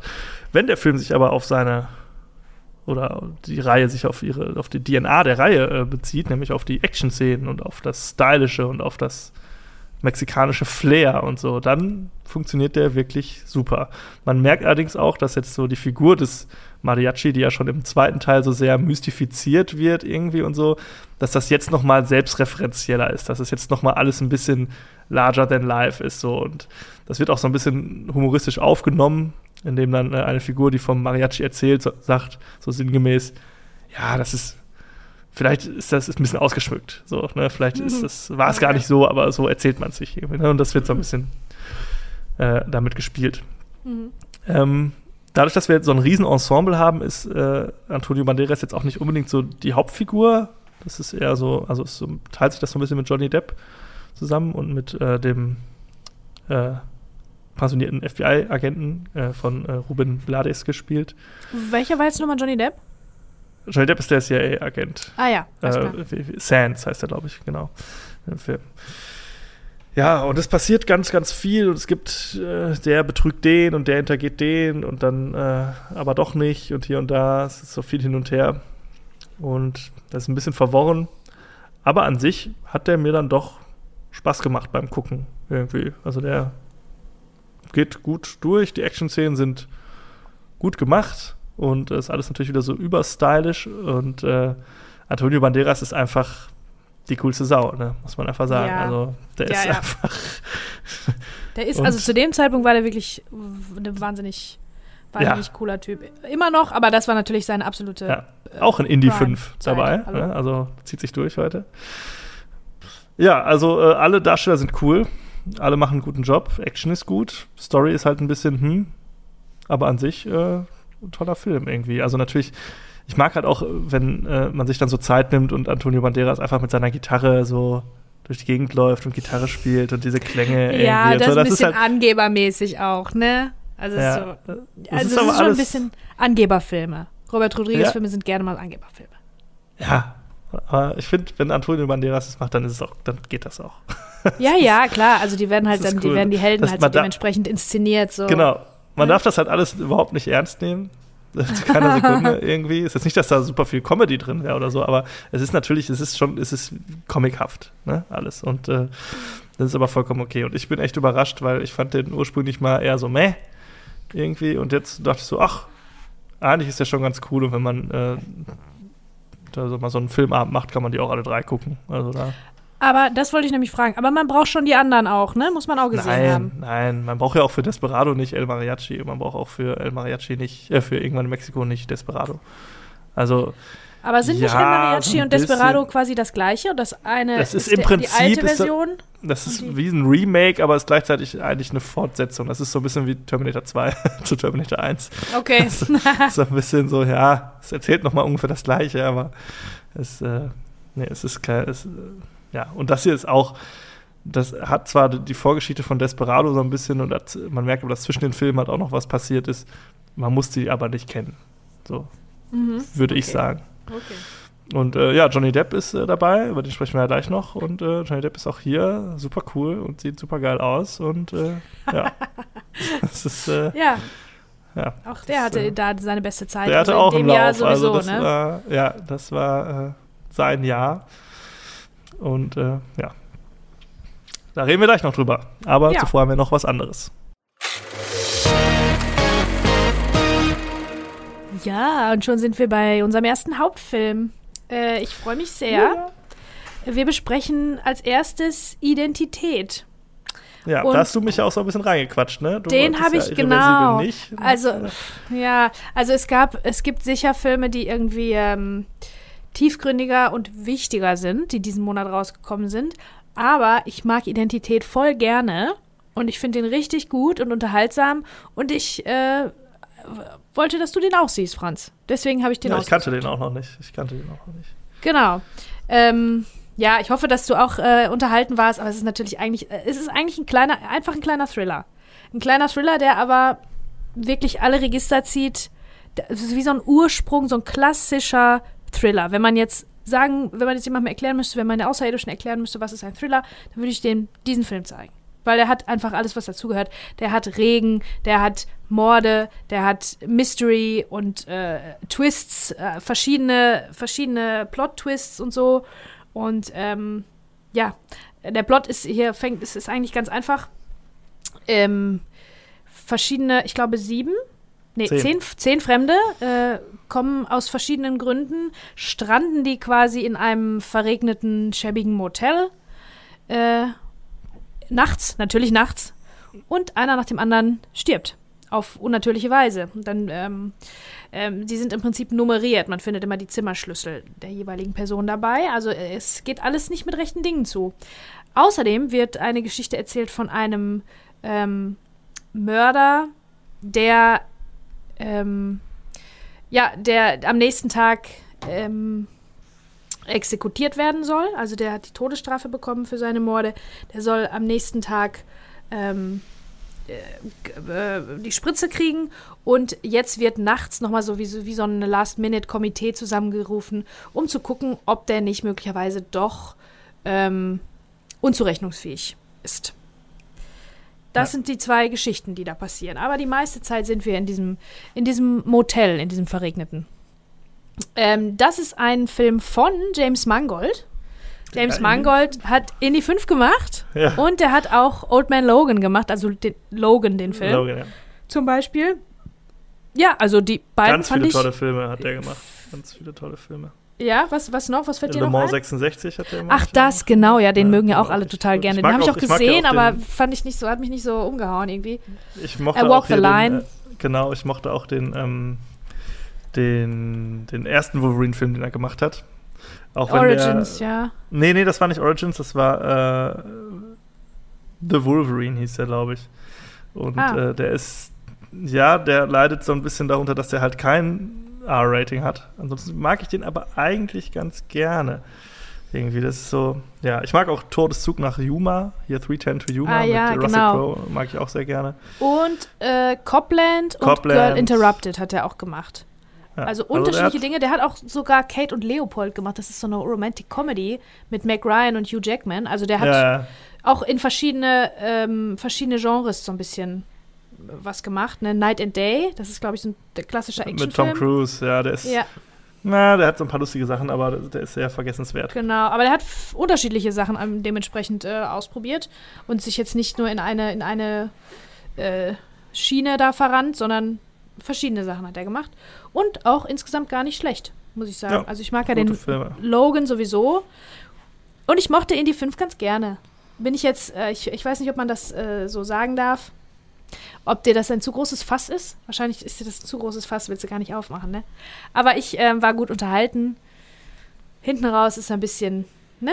Ein bisschen fragwürdig, die eine oder andere Entscheidung. Aber insgesamt habe ich wenig aufs Handy geguckt, weil ich habe den dann zu Hause geguckt. Ins Kino habe ich leider nicht geschafft.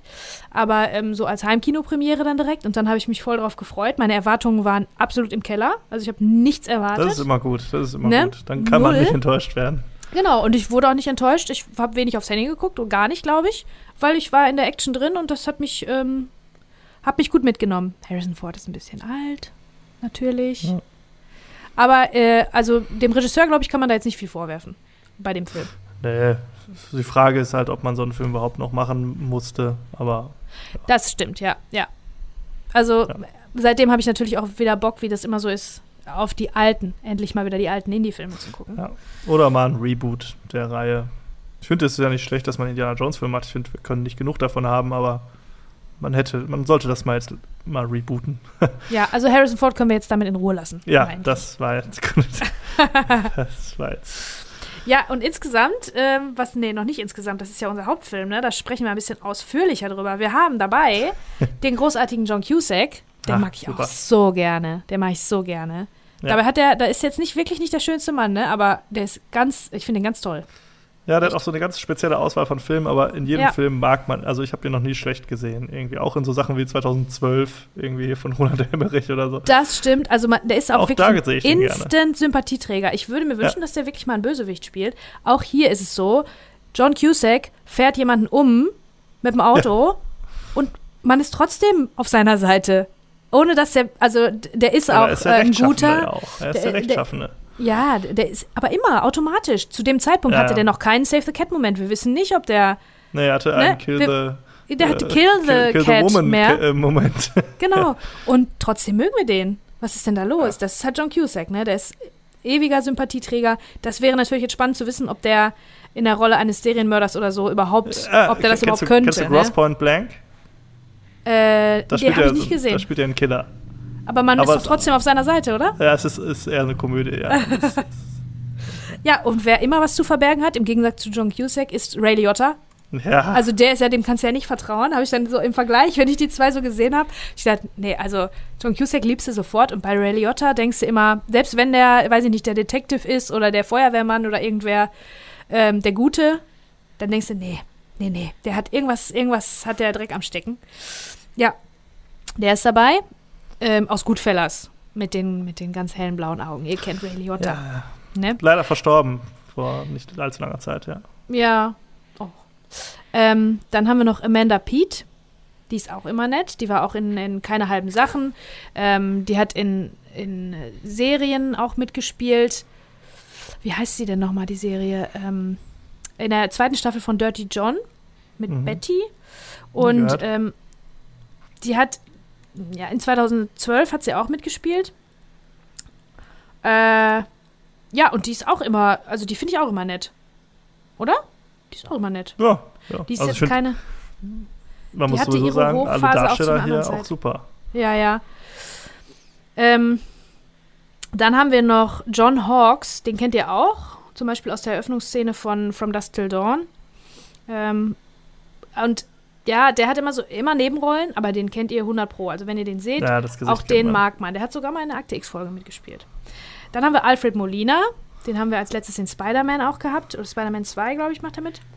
Äh, also in dem alten, ganz alten Spider-Man, über das wir jetzt gerade sprechen, mit Tobey Maguire als Spider-Man. Und auch in dem letzten Spider-Man-Film hat er auch mitgespielt. Ja, In, äh, ja, in No Way Home hat er auch mitgespielt. gleiche Rolle. Gleiche Rolle. Ach was. Spoiler. Ach, Ja. das ist ja dann so übergreifend hier, Multiverse und überhaupt alles, ne? Ja, ja. Ja, ja. Na gut, also Alfred Molina ist auf jeden Fall auch ein guter. Der spielt hier den, den, ähm, den Psychiater, der ähm, einschätzen soll, ob der Mörder äh, quasi, also der das vorträgt im Komitee, ob der Mörder morgen seine Todesstrafe bekommt.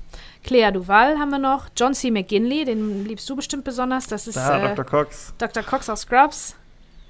Jake Busey, den kennt man auch. Und ähm, dann haben wir noch als den Mörder sozusagen, der dann neu evaluiert wird, Pruitt Taylor Vince. Den kennt ihr, das ist der Schauspieler, der so ein bisschen, bisschen dicklich ist, ein bisschen rundlich und der, dessen Augen sich immer bewegen. Also, Ja, ich habe mich das ist, hat gefragt, so einen wie ist, Wiedererkennungswert. Ach, das ist bei dem Schauspieler so ein Ding. Das ich ist mich eine gefragt, Krankheit, das die der gemacht? hat. Ja, ah, ja. okay, krass. Der hat so eine, der hat eine Krankheit, dass seine Augen sich immer bewegen. Also, Ja. die, die, ne? Ich und, dachte, das ähm, wär, hätte der Schauspieler irgendwie hingekriegt. Und ich habe mich gefragt, wie Für die hat Rolle das meinst du? gemacht? Ja, Ja, das, macht ihn natürlich ein bisschen, äh, bisschen auffällig. Das, das ist jetzt nicht in allem zu casten. Aber für diese Rolle im Speziellen äh, ist das natürlich gut. Der, hatte, der, der ist dadurch so ein bisschen off. Also man, Ja. ne, man Das traut super, ihm nicht das so super. richtig. Ich dachte das wirklich, ich war sehr beeindruckt. Ich dachte schon, die hätten das irgendwie mit CGI oder so gemacht. Mhm. Weil ich habe dann selbst, ich habe mich dabei erwischt, wie ich selbst versucht habe, mal so ganz schnell zwischen zwei Punkten hin und her zu gucken, aber du kriegst es nicht hin. Das Nein, geht, so kriegt man das nicht hin, weil das immer. Weil Vor allem nicht so konstant. So, genau, das das, halt- hält immer an. Mein, oh, deins und deine und meine, also normale Augen halten dann an, weil die suchen nach Ja. etwas und finden das. Genau. Und selbst wenn man das schnell macht, ist es nicht so, wie es bei ihm ist, dass das alles die Augen quasi so schwimmen. Sieht aus, Genau, das ist ja auch- hin und her. Es ist ja auch so, dass äh, unsere Augen nicht gleiten. Also wenn wir von links nach rechts gucken, dann Mhm. stottern wir quasi so. Mhm, Und genau. das Gehirn füllt so den Rest auf. Ja, ja. Und das ist äh, ja, krass. Also, wusste ich nicht, ja. dass das Der so hat so auf jeden Fall in einer meiner Lieblingsakte X-Folgen namens Unruhe, so heißt die Folge, ähm, auch mitgespielt.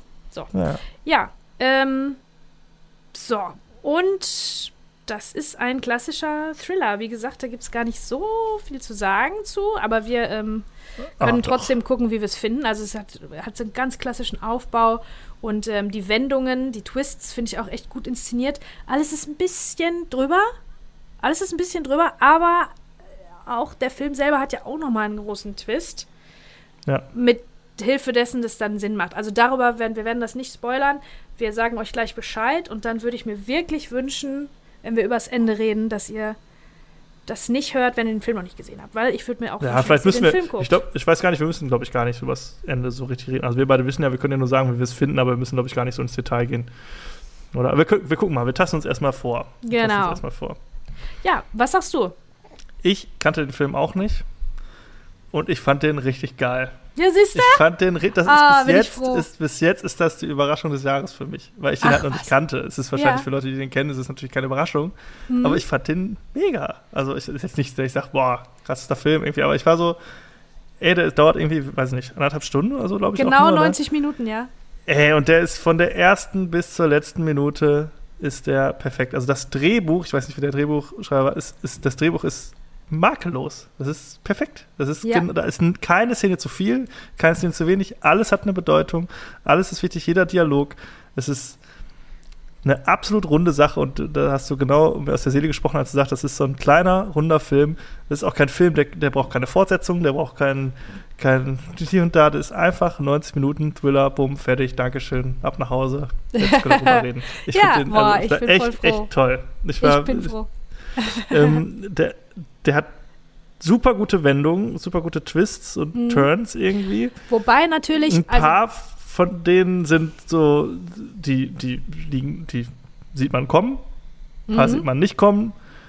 Aber ich finde es auch nicht immer schlimm, wenn, wenn man sagt, ah, das wusste ich aber, dass das so ist. Weil das heißt ja nur, dass es clever vorbereitet ist. Und Mhm. das ist ja, gut stimmt. gemacht. Und hier ist nichts, kommt nicht so richtig wie Kai aus der Kiste. Das Ende können wir nochmal so. Ne? Ja, ja. Habe ich so, Ende bin ich nicht so ein Riesenfan von, aber ist okay für mich. Äh, aber ich finde, die Twists sind alle gut. Die sind auch, als sich dann abzeichnet, wohin die Reise geht, dann nimmt das nochmal so eine Wendung, auch im Erzählton so ein bisschen. Ist aber auch genau zum richtigen Zeitpunkt im Film, mhm. sodass es dann hinten raus nicht mehr allzu lang ist.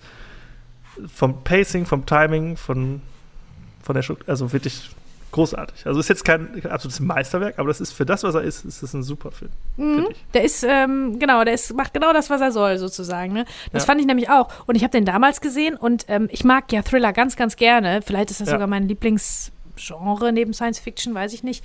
Und ausgehend von dem Film habe ich wirklich alles so an Thrillern mir angeguckt, was es so gibt. Irgendwelche Serienmördergeschichten und so Kram. Ne? Thriller, Krimi, Mystery-Sachen. Und ähm, ich habe das auch wirklich selten, vielleicht gar nicht so gut gesehen wie in diesem Film.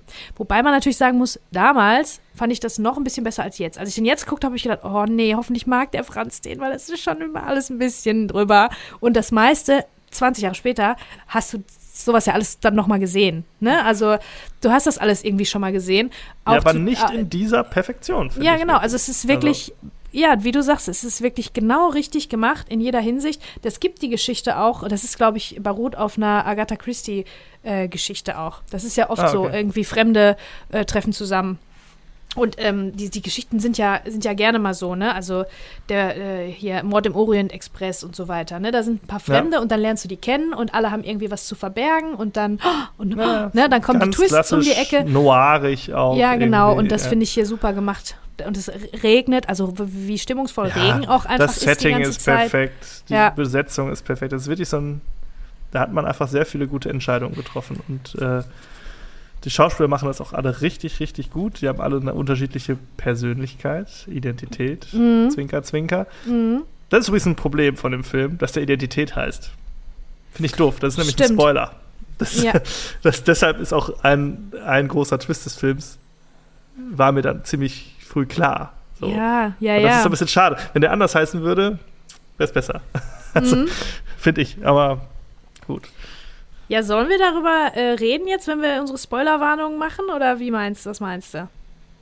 Ich weiß nicht, wir, also wir können uns natürlich jetzt im äh, Kreis drehen und hier die ganze Zeit sagen, wie geil wir den Film oder wie toll wir den Film finden. Mhm.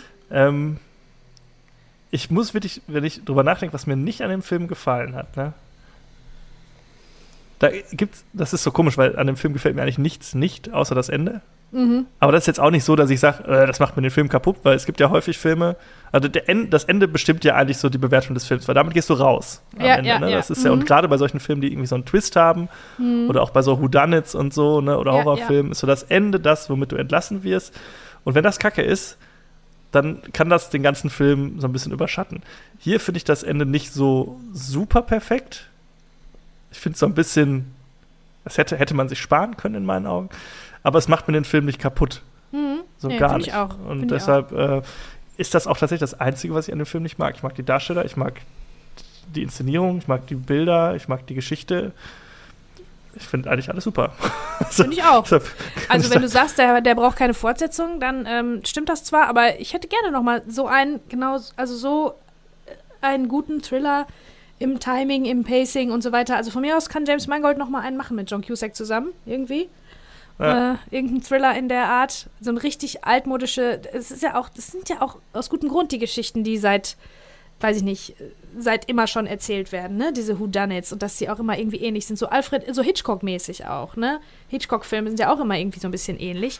Und, ähm, aber aus gutem Grund, weil das einfach äh, spannend ist zu sehen, ne? Sich da mitnehmen zu lassen. Also, Voll. Ja. ja, aber wahrscheinlich müssen wir wirklich über das Ende sprechen. Ja gut, also Freunde, wirklich, das ist mein Appell an euch. Ich weiß, man schaltet dann doch nicht immer weiter, man lässt die, die, äh, die beiden einfach weiter labern, aber ich möchte so gerne, dass ihr den Film guckt ja, und das wäre schade, wenn ihr euch den jetzt kaputt macht. Also hört große, uns große nicht Empfehlung. zu, guckt wirklich. lieber den Film. Ja. Und wir quatschen jetzt übers das, Ende. Ja, das ist immer so ein bisschen doof, so, weil ne, man hört das irgendwie im Auto oder irgendwie, keine Ahnung, hat dann vielleicht nicht richtig Bock. Ja. Aber macht äh, wirklich Pause. Ich, schreibe ja auch immer in die äh, Podcast-Beschreibung immer die Timecodes rein, werde ich dann auch machen. Es ist immer, immer eleganter, sowas am Ende einer Folge zu machen, wenn man dann einfach abschalten kann und ah, nicht was stimmt. überspringen muss. Mhm. Aber die Timecodes sind dabei und auch die Kapitelmarken, wenn ihr sowas habt, äh, solltet ihr das jetzt wirklich überspringen. Ähm, also, genau, skip. Ja, skip. Jetzt. So, und nun? Und nun, also, ähm, ja, der Twist, natürlich sieht man den schon kommen. Der Titel, wie du sagst, ist, ist äh, äh hält das schon parat. Ähm, ach, sage ich jetzt? Ich traue mich gar nicht. Ich traue mich gar nicht. Also, äh, es sind verschiedene, verschiedene Persönlichkeiten und diese beiden Geschichten, natürlich, die müssen irgendwann zusammenkommen. Die hängen ja zusammen. Und das ist deswegen alles, also vieles ist unlogisch, was die Morde und so auch angeht. Wer soll es getan haben? Da war keiner in der Nähe, bla bla. Ähm, weil das sich nämlich alles in dem Kopf von diesem Mörder, Mörder. abspielt. Ja, abspielt, genau. und diese seine, zehn Personen sind genau. seine zehn Persönlichkeiten. Persönlichkeiten. Die What? wetteifern untereinander oder sich ja. gegenseitig auszulöschen versuchen. Ja, also ich muss, also diese, die Persönlichkeit, die die Morde begangen hat, soll da irgendwie ausgemerzt werden. Das ist so die Logik. Also die Logik stimmt auch nicht so ganz. Dass, wenn, wenn die, diese verschiedenen Persönlichkeiten, wenn davon nur die gute noch bleibt im Kopf, dass dann dieser Mensch nicht nicht mehr gefährlich äh, ist. Quasi. Nicht mehr gefährlich ist, das ist, das ist natürlich ähm, zweifelhaft. Aber lassen wir das jetzt einfach mal so stehen. Logik ist ja jetzt hier nicht das, nicht das Wichtigste zum Glück. Und ähm, ja, das, der, der Twist kommt auch relativ am Ende, kommt am Ende des Films. Man denkt, das ist der letzte, aber dann kommt noch einer äh, hinten raus. Lass uns erstmal den über den meinst ersten du, den sprechen. brauchst du nicht, oder was? Den brauche ich nicht, aber lass uns erstmal über den der ersten. Der erste, den finde ich super inszeniert, ist halt. Finde ich, find ich klasse großartig. gemacht. So. Mhm. Das ist so ein bisschen, klar, durch den Titel einerseits und das wird ja auch am Anfang, wird uns so ein bisschen Backstory von dem äh, Mörder gegeben. Das ist so in der allerersten Sequenz, die man dann so ein bisschen vergisst, so genau. im Laufe der Zeit, wenn halt Überhaupt vergisst man diesen Thriller zweiten Strang so ein bisschen. Genau. Da regnet es auch draußen. Also ich glaube, wir sind nur ein Sturm. oder zweimal schneiden genau. wir nochmal zurück oder so. Genau. Und, und die sind im gleichen Wetter und man denkt sich, ja, das, das wird, die werden irgendwann zusammenkommen, aber dass sie in der Realität, Realität zusammenkommen. Ne, weil da ist auch Regen die ganze Zeit und so, da ist ja. Sturm. Ja. Genau, weil du halt auch, es wird am Anfang uns erklärt, dass halt dieser, dieser Häftling, dieser Serienmörder, der halt auf dem Todesstuhl sitzt oder in der Todeszelle sitzt, dass der jetzt eingeflogen werden muss, um mitten in der Nacht diese Eilanhörung noch zu machen. Mhm.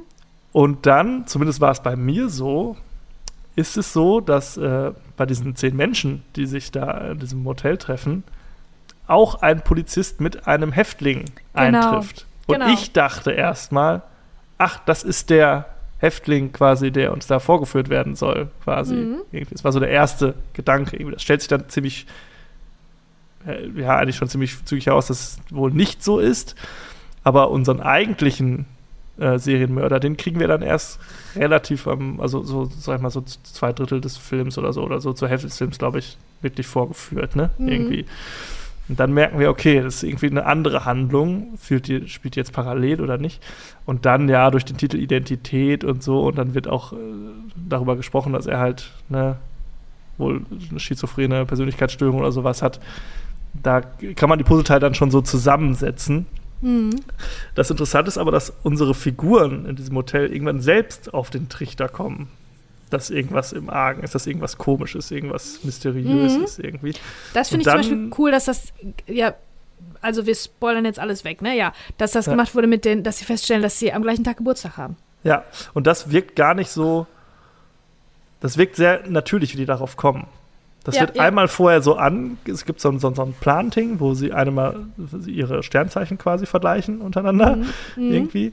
Dann verliert sich das wieder und dann kommt es irgendwann raus, als einer sagt, ah, ich hatte eigentlich nächste Woche Geburtstag, ah, kacke. Ne? Und dann, ach, mhm. ich auch, ich auch. Und dann kommt das alles so raus und dann finden sie mehr Gemeinsamkeiten untereinander. Aber das wirkt das für das Drehbuch, muss man sagen. Ne? Das wirkt zu keinem Zeitpunkt irgendwie so, ja klar, wir sollen jetzt darauf kommen. Ne? Also das ist ja irgendwie mhm. Quatsch. Und das finde ich super spannend. Und dann vermischen sich ja diese beiden Erzählebenen. Ich auch das, visuell ja. total clever gemacht irgendwie mhm. und super spannend auch. Also man hängt dann wirklich davor und denkt so, boah, was krass. Und Alfred Molina als der ähm, Psycho Psychiater macht das auch ja. ganz, ganz, ganz toll. Der, mhm. der nimmt einen so mit auf diese, dieses Gespräch und diese, diesen Streit da unter den Figuren. Also ganz, ganz toll. Ja, Großartig. Ja. Das stimmt. Ähm, ich wollte noch was sagen, jetzt habe ich mich vergessen. Egal, auf jeden Fall, ähm, ach genau, die, die Persönlichkeiten, dass die voneinander wissen, also dass sie voneinander erfahren. Das ist auch so ein, so ein, so ein spannendes Phänomen, weil ich meine, gespaltene Persönlichkeiten sind so eine Sache, da sich die, die Psychologie-Community ähm, gar nicht so einig, dass es das gibt, ob es das gibt und in welcher Form das, es das gibt. Und ähm, dass die dann auf einen Schlag quasi voneinander wissen, das ist der Moment, wo die zusammen, das ist, halt, wo die sich treffen ähm, im Hotel. Vorher wiss, wussten die nichts voneinander, weil das eigentlich so ist bei gespaltenen Persönlichkeiten, dass die immer nur aware sind, dass sie nur Sachen mitkriegen, wenn die selber am Steuer sind, sozusagen. Mhm. Und dass sie alle miteinander kommunizieren. Das ist halt das, das Spannende. Das finde ich sowieso, also bei dieser, bei dieser Sache gespaltene Persönlichkeit, insgesamt finde ich das so spannend, wenn man denkt, dass in, in einer Persönlichkeit verschiedene Facetten miteinander, miteinander kommunizieren. Und ich habe da auch mal ein Buch drüber gelesen. Der erste als Straftäter, bei dem das so war, der dann tatsächlich auch freigesprochen wurde. Deswegen, der heißt Billy Milligan. Und es gibt eine Geschichte, die, äh, also ein, ein, Buch darüber, das heißt The Minds of Billy Milligan. Und da ist das sehr anschaulich beschrieben. Also dieser Billy, der hat ganz schlimmes Trauma äh, als Kind erlitten, immer wieder, immer wieder. Und dann hat sich seine Psyche gespalten. Ähm, und mehrere, also um das auszuhalten sozusagen, hat er sich quasi mhm. in sich selbst zurückgezogen und hat wen anders, eine andere Version von sich nach vorne geschoben sozusagen. Mhm. Ja. Und das hat sich in, im Laufe äh, seines Lebens noch vervielfacht. Ich glaube, der hatte irgendwie zehn Persönlichkeiten auch oder so oder zwölf. Und äh, in diesem Buch ist das so beschrieben, ähm, der nennt das Taking the Light. Also eine von den Persönlichkeiten takes the light. Ja. Die sitzen, also äh, wenn man das jetzt die visualisiert, sitzen hinter die sitzen im, Schatten im Raum, die sitzen im Kreis, im Dunkeln und in der Mitte ist ein Stuhl mit Licht drauf. Ja. Und dann kommt von den zehn Persönlichkeiten, die drumherum sitzen ums Licht, ist immer nur eine im Licht. Ja. Und diese eine ist dann am Steuer und steuert dann den Körper von diesem Billy ja. im Prinzip. Also es ist voll abgefahren. Ich finde das auch ein, ist natürlich ein beliebtes Motiv. Ist ja bei Split zum Beispiel auch gemacht worden und generell ist es gibt es das öfter mal im Zwielicht. Ist auch so ein richtig geiler Film, wo das äh, Thema wird, gespaltene Persönlichkeit. Ähm, und ich finde das auch mega spannend. Gerade für so einen Film, für so einen Thriller ist das natürlich gefundenes Fressen, ne? Ja. Dass das man das so visualisieren kann halt. Ja. Ne? Und hier wirklich perfekt gemacht auch. Und nachvollziehbar für uns auch. Ähm, dann ist es ja so, dass ähm, wir lernen ja, wir versuchen jetzt in dieser Therapiesitzung quasi, die mörderische Persönlichkeit genau. auszumerzen. Genau. Ja, und den Mörder zu finden. Also ähnlich wie in jedem guten Thriller, den, das Whodunit quasi. Denjenigen, mhm. wer, der die Morde begangen hat, müssen genau, wir jetzt töten, damit nur Kopf die Guten übrig bleiben. Ja, ja. Und uns wird dann äh, eine Lösung präsentiert äh, mit der Ray Liotta-Figur. Und das ist auch ganz clever, weil das sehr glaubwürdig präsentiert wird. Weil Ray Liotta hat immer was zu verbergen, Leute. Hat immer was zu verbergen. hat generell immer was zu verbergen. Und auch in dem Film ist er, hat er immer was zu, ver äh, zu verbergen. Denn es wird erstmal uns klar gemacht, dass er nicht der ist, der er vorgibt zu sein. Denn er ist kein Polizist, sondern genau. eigentlich auch ein Häftling. Und das haben wir auch vorher, sind wir ihm schon misstrauisch gegenüber, weil er ist auch derjenige, der diese Schlüssel dann vermeintlich findet, wo man auch mhm. denkt, ja, vielleicht hat er die denen auch zugesteckt irgendwie, ne? Mhm. So, er ist dann immer derjenige. Also wir haben schon so, der Keim des Zweifels an seiner Rechtschaffenheit ist bei uns schon früh gesät, sag ich ja. mal. Und so sind wir dann auch, als wir die Lösung präsentiert bekommen, dass er der Killer ist, zufrieden damit. Oder ja, glauben ja. das, wollen das auch glauben und äh, genau. äh, macht auch Sinn im Kontext der Geschichte. Aber dann Dann kommt der, der, der eigentliche Twist in der allerletzten Szene des Films. Ja.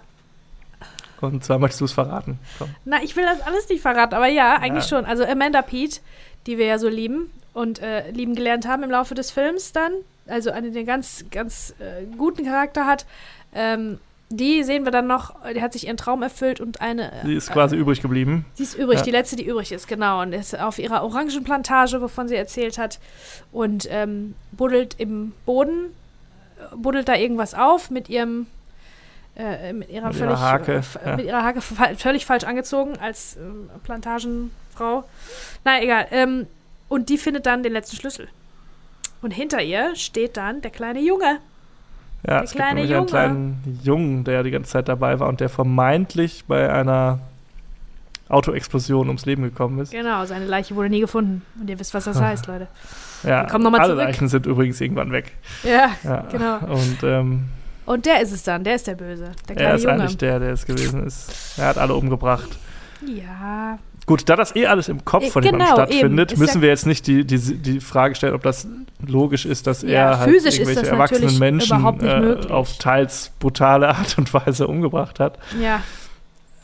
Ähm, es ist natürlich hier, äh, wie uns am Anfang des Films erzählt wird, ist dieser Mörder, der hier therapiert wird, damals von seiner Mutter, glaube ich, irgendwie allein gelassen worden in einem Motel, auch irgendwie, wurde dann da total verwahrlost aufgefunden und so. Mhm, okay. Und es ist wohl seine mörderische Persönlichkeit, als die er als Kind entwickelt hat, die am Ende quasi diese Morde begangen hat. Ja. Ja, ich finde das so ein bisschen.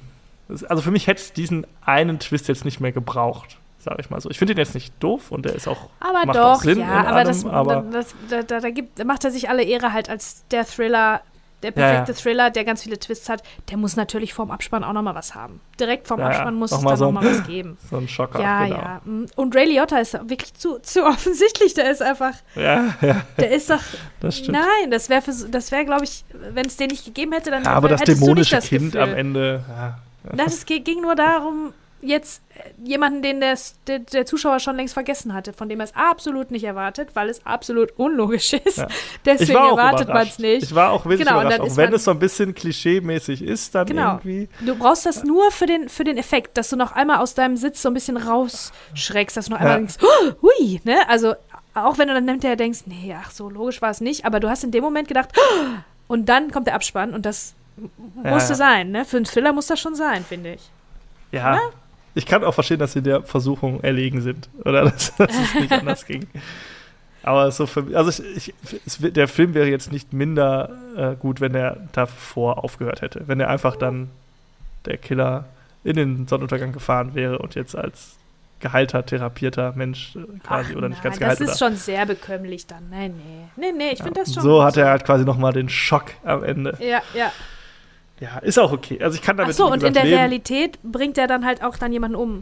Das ist Ja, ja, genau. In der wichtig, Realität ne? äh, ist es quasi dann so. Es wird so ein bisschen offen gelassen, ob er wirklich es schafft, dann auch aus dem Auto da zu fliehen irgendwie. Ne? Aber Genau. ähm, ja, es wird so ein bisschen offen gelassen. Aber ja, es ist äh, ein düsteres Ende, ein Schockerende Mhm, nochmal. auf jeden Fall. Aber richtig gut. Ich meine, bis dahin hat man ja das Wichtigste schon, schon gesehen. Und ich meine, das Tolle an den Thrillern ist ja immer, ist ja selten die Auflösung, sondern ist ja meistens der Weg dahin. Und es ist in dem Fall freut mich sehr, dass du das auch so siehst. Ja, Wirklich gut. und ich denke auch, dadurch, dass dieser Twist am Ende, das hat ja auch was Gutes, dass ich sage, den hätte es gar nicht gebraucht, weil der Film halt auch ohne diesen Twist super funktioniert und du guckst den, du versaust dir den Film nicht, wenn du den letzten Twist kennst, sag ich Mhm. mal.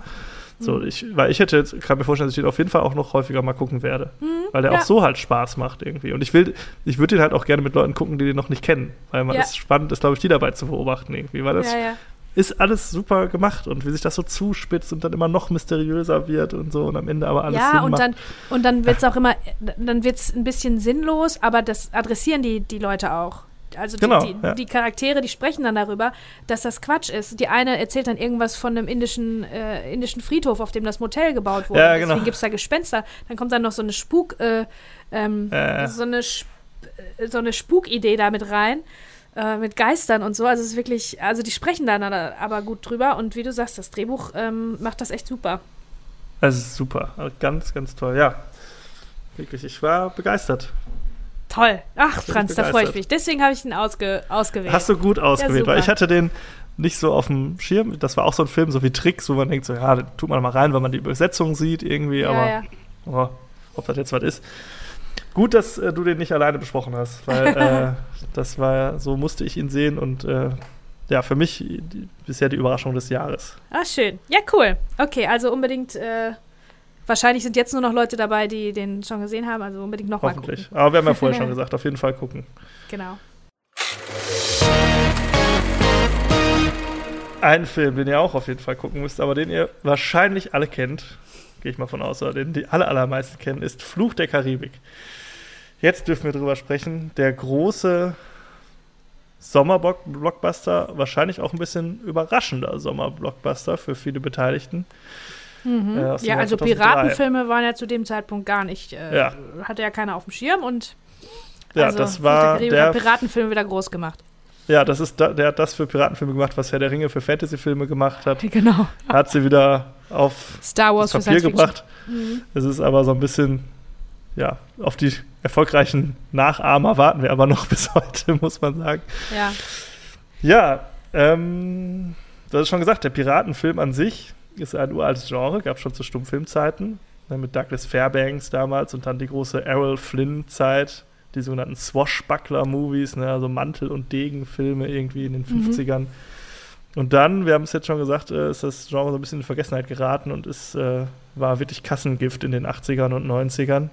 Da gab es diesen einen ganz schlimmen mit Gina Davis. Ja, die Piratenbraut. Die Piratenbraut. Das ist legendär dafür, äh, dass das der erfolgloseste Film, also der hat am meisten miese gemacht von Richtiger allen, allen Flop. Filmen. Ja, der Ja, größte Flop zu aller dem Zeiten. Zeitpunkt, ja. Also der wirklich, der ist auch richtig kacke. Und deshalb haben alle äh, die Finger davon gelassen von einem Piratenfilm für ganz lange Zeit. Außer die lieben Herren bei Disney. Denn die hatten ein Theme Park Ride, ähm, ein eine Freizeitpark, ein, ein Fahrgeschäft. Fahrgeschäft, ein schönes Deutsch. Jetzt haben wir das so, ein Fahrgeschäft in ihrem äh, Disneyland. Und ähm, das ist ein äh, Fahrgeschäft, das das letzte, an dem übrigens Walt Disney selbst noch mitgeplant hat. Und das ist 1967 eröffnet worden. Das sollte ursprünglich, so sollte lange gab es das? ja, Wahnsinn. das sollte ursprünglich sollte das ein, so ein, ein Wachsfigurenkabinett sein, wo die Leute halt so durchlaufen und sich das so ein bisschen angucken können. Dann ähm, kam die Weltausstellung in New York, äh, 1964, glaube ich, ähm, wo äh, Disney auch mitgearbeitet hat und wo sie ähm, so Audio-Animatronics eingesetzt haben. Also so, die hatten da, glaube ich, so einen Abraham Lincoln, der dann da so sitzt und sagt, oh, herzlich willkommen. Keine Ahnung, irgendwie sowas. Okay. Und das hat bei denen dazu geführt, dass sie gesagt haben, ach, da machen wir unser Piraten, Pirates of the Caribbean, ähm, unseren, äh, unser Fahrgeschäft hier, unsere Nummer, machen wir auch mit diesen Figuren. Und das Ganze ist jetzt so eine, wie so eine Wasserbahn, also man fährt da auf so Booten durch, durch so gebaute Sets, wo so kleine Szenen sich abspielen mit Animatronics. So, das ist, ich weiß nicht, ob du im Phantasialand noch die Silbermine kennst von früher. Ja, Oder ob doch, ich überhaupt- glaube ja, schon, das ist- ja. Ne, da, man fährt da so durch und dann ist da so, sind da so ganz schön gebaute Kulissen irgendwie und dann laufen da so, laufen auf Schienen natürlich dann so, so Puppen da rum und die sprechen alle so ho, ho, arr, ei, bla bla bla, ne? Sind halt Piraten. Und das ist das Ding. Das wusste ich tatsächlich gar nicht. Ich dachte mal, das wäre irgendwie eine Achterbahn oder so, aber nee, das ist einfach nur so ein, ja, so ein sich anguck-Ding irgendwie. Und dann hatten die Idee, daraus machen wir einen Film. Warum auch immer man auf diese Idee kommt, aber okay. Und dann hat man äh, Gore Verbinski äh, an Bord geholt. Das ist der Kollege, der auch The Ring gemacht hat. Haben wir schon drüber gesprochen. Ah, okay. Und der hatte dann den Auftrag und hat diesen Film gemacht und hat lose, ganz lose auf dieser Idee und auf diesem, auf diesem äh, Fahrgeschäft einen Film äh, gemacht. Mit Johnny Depp, über den wir schon gesprochen haben, Orlando Bloom, den wir aus Herr der Ringe kennen, Kira Knightley, die da richtig groß wurde dann damit. Die hatte vorher Bandit Like Beckham gemacht und The Hole und so. Die war 18 gerade bei Flut der Karibik erst. Wir haben Geoffrey Rush, wir haben Jack Davenport, Jonathan Price, den man ja auch kennt als Bond-Bösewicht oder aus Game of Thrones zum Beispiel. Kevin McNally und eine ganz junge Zoe Saldana in einer Nebenrolle. Spielt auch mit, bevor sie groß bekannt wurde. Und das Ganze ist ein Abend, ein klassischer Abenteuerfilm. Piratenfilme sind so, die kreuzen sich immer so mit anderen Genres und das ist hier ein ja, klassischer Abenteuer, Komödien, Piratenfilm, sag ich mal. Es geht, äh, ist auch ein bisschen schwierig, die Story zu erklären, aber sagen wir mal, wir folgen einem jungen Schmied, gespielt von Orlando Bloom, der gemeinsame Sache macht mit einem Piraten, Jack Sparrow, gespielt von Johnny Depp, um seine geliebte Elizabeth Swan, gespielt von Keira Knightley, aus den Fängen von Piraten zu befreien. Von einer verfluchten Piratencrew, die ähm, ja eben jenem Jack Sparrow in der Vergangenheit mal ihr Schiff, sein Schiff abspenstig gemacht haben. Und jetzt damit versuchen, äh, ja, den Fluch, einen Fluch von sich zu brechen, sag ich mal. Also wir haben hier ganz viele Figuren, die irgendwie alle eigene Agenden und eigene äh, Interessen haben und die alle so Voll. miteinander irgendwie äh, durch Zufall zusammenkommen. Das ist auch quasi das Und- Einzige, was ich mir notiert habe tatsächlich. Das handelt von so vielen Sachen und von so vielen Menschen. Also die Figuren, du weißt hinterher gar nicht mehr, wer, wer jetzt mit wem zusammen und warum nochmal Alliances hat und wer jetzt zu wem gehört, wer gegen wen. Also das, Ja, äh, Weil da ist auch ganz viel, das ist ja auch so das, das Schöne, es ist ganz viel so Betrügereien und der hintergeht den und der verspricht dem was und hält aber sein Wort nicht und so. Das sind ja Piraten. Ja. Ne? Und deshalb ist das alles so ein bisschen, ne, der, und, aber das Schöne ist an diesem Film, der hat, wie ich finde, ganz tolle Charaktere. Man hat es geschafft, bei allen Casting-Entscheidungen die absolute Volltreffer zu landen. Und ähm, generell hat man bei diesem Film sehr, sehr viele sehr gute Entscheidungen getroffen, sodass das irgendwie wieder erwarten ein absoluter Knallerhit geworden ist. Mhm. Und die beste Entscheidung, die man getroffen hat, war natürlich Johnny Depp, Johnny Depp. als Captain Jack Sparrow zu casten. Mhm. Da waren natürlich auch ganz viele andere im Gespräch. Jim Carrey zum Beispiel auch wieder.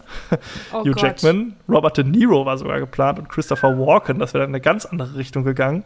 Voll. Aber diese ganze Rolle war halt auch ganz anders angelegt. Das sollte ja. eigentlich so ein, ja, so ein good-looking Typ irgendwie sein, der auch gar nicht so eine riesengroße Rolle hat. Also es ging, und man hat aber Johnny Depp sehr viele Freiheiten gelassen bei der Interpretation seiner Rolle und er hatte da sehr viel Mitspracherecht. Und das hat sich aber mal sowas von ausgezahlt, denn ja. Der hat diese Rolle zu einer Marke mittlerweile gemacht. Total, also das ist wirklich ja. eine der bekanntesten, ikonischsten Filmrollen aller Zeiten. Und natürlich die absolute das Lebenswerk von Johnny Depp quasi. Also die, ja, das ist die sein größte Indie. Rolle. Sein, sein Indiana Jones, sein ja. ja. Luke Skywalker, was weiß ich. Das, sind, ist seine, seine große Rolle. Mhm. Und ähm, ja, das ist einerseits durch den Look ist diese Figur total ikonisch, aber auch wie er gespielt wird und äh, ja, der absolute Szenendieb natürlich in, ja. der, in, in, jeder Szene, in der er ist. Und äh, so gut, dass er am Ende von quasi einer, ja, eigentlich eher Nebenfigur, aber auch einer Co-Hauptfigur in den Folgefilmen dann eigentlich zur alleinigen Hauptfigur wurde. Und da ist es auch nicht mehr ganz so gut. Also ich glaube, dadurch, dass sie hier das so ein bisschen durch Zufall irgendwie alles war, hat das auch noch so einen Charme. Und in den nächsten ja. Filmen wird das dann so sehr, da verlässt man sich dann sehr darauf. Ja, irgendwie. ja, das stimmt. Also da, hier ist es ja so, als hätte das der, der Comic Relief, der Charakter, genau, der für Comic Relief für ein bisschen Comedy zuständig ist, in der ernstzunehmenden Geschichte, als hätte der den ganzen Film übernommen. Und ich glaube, also der hat dem mehr Humor gegeben, als das äh, ursprünglich vorgesehen war. Ne? Also vorher war das, hat der Film sich, glaube ich, ein bisschen ernster genommen wenn nicht Johnny Depp das alles so ein bisschen ins Lächerliche, also ins gut, äh, auf positive Weise ins Lächerliche gezogen hätte mit seiner ja. Performance. Ne?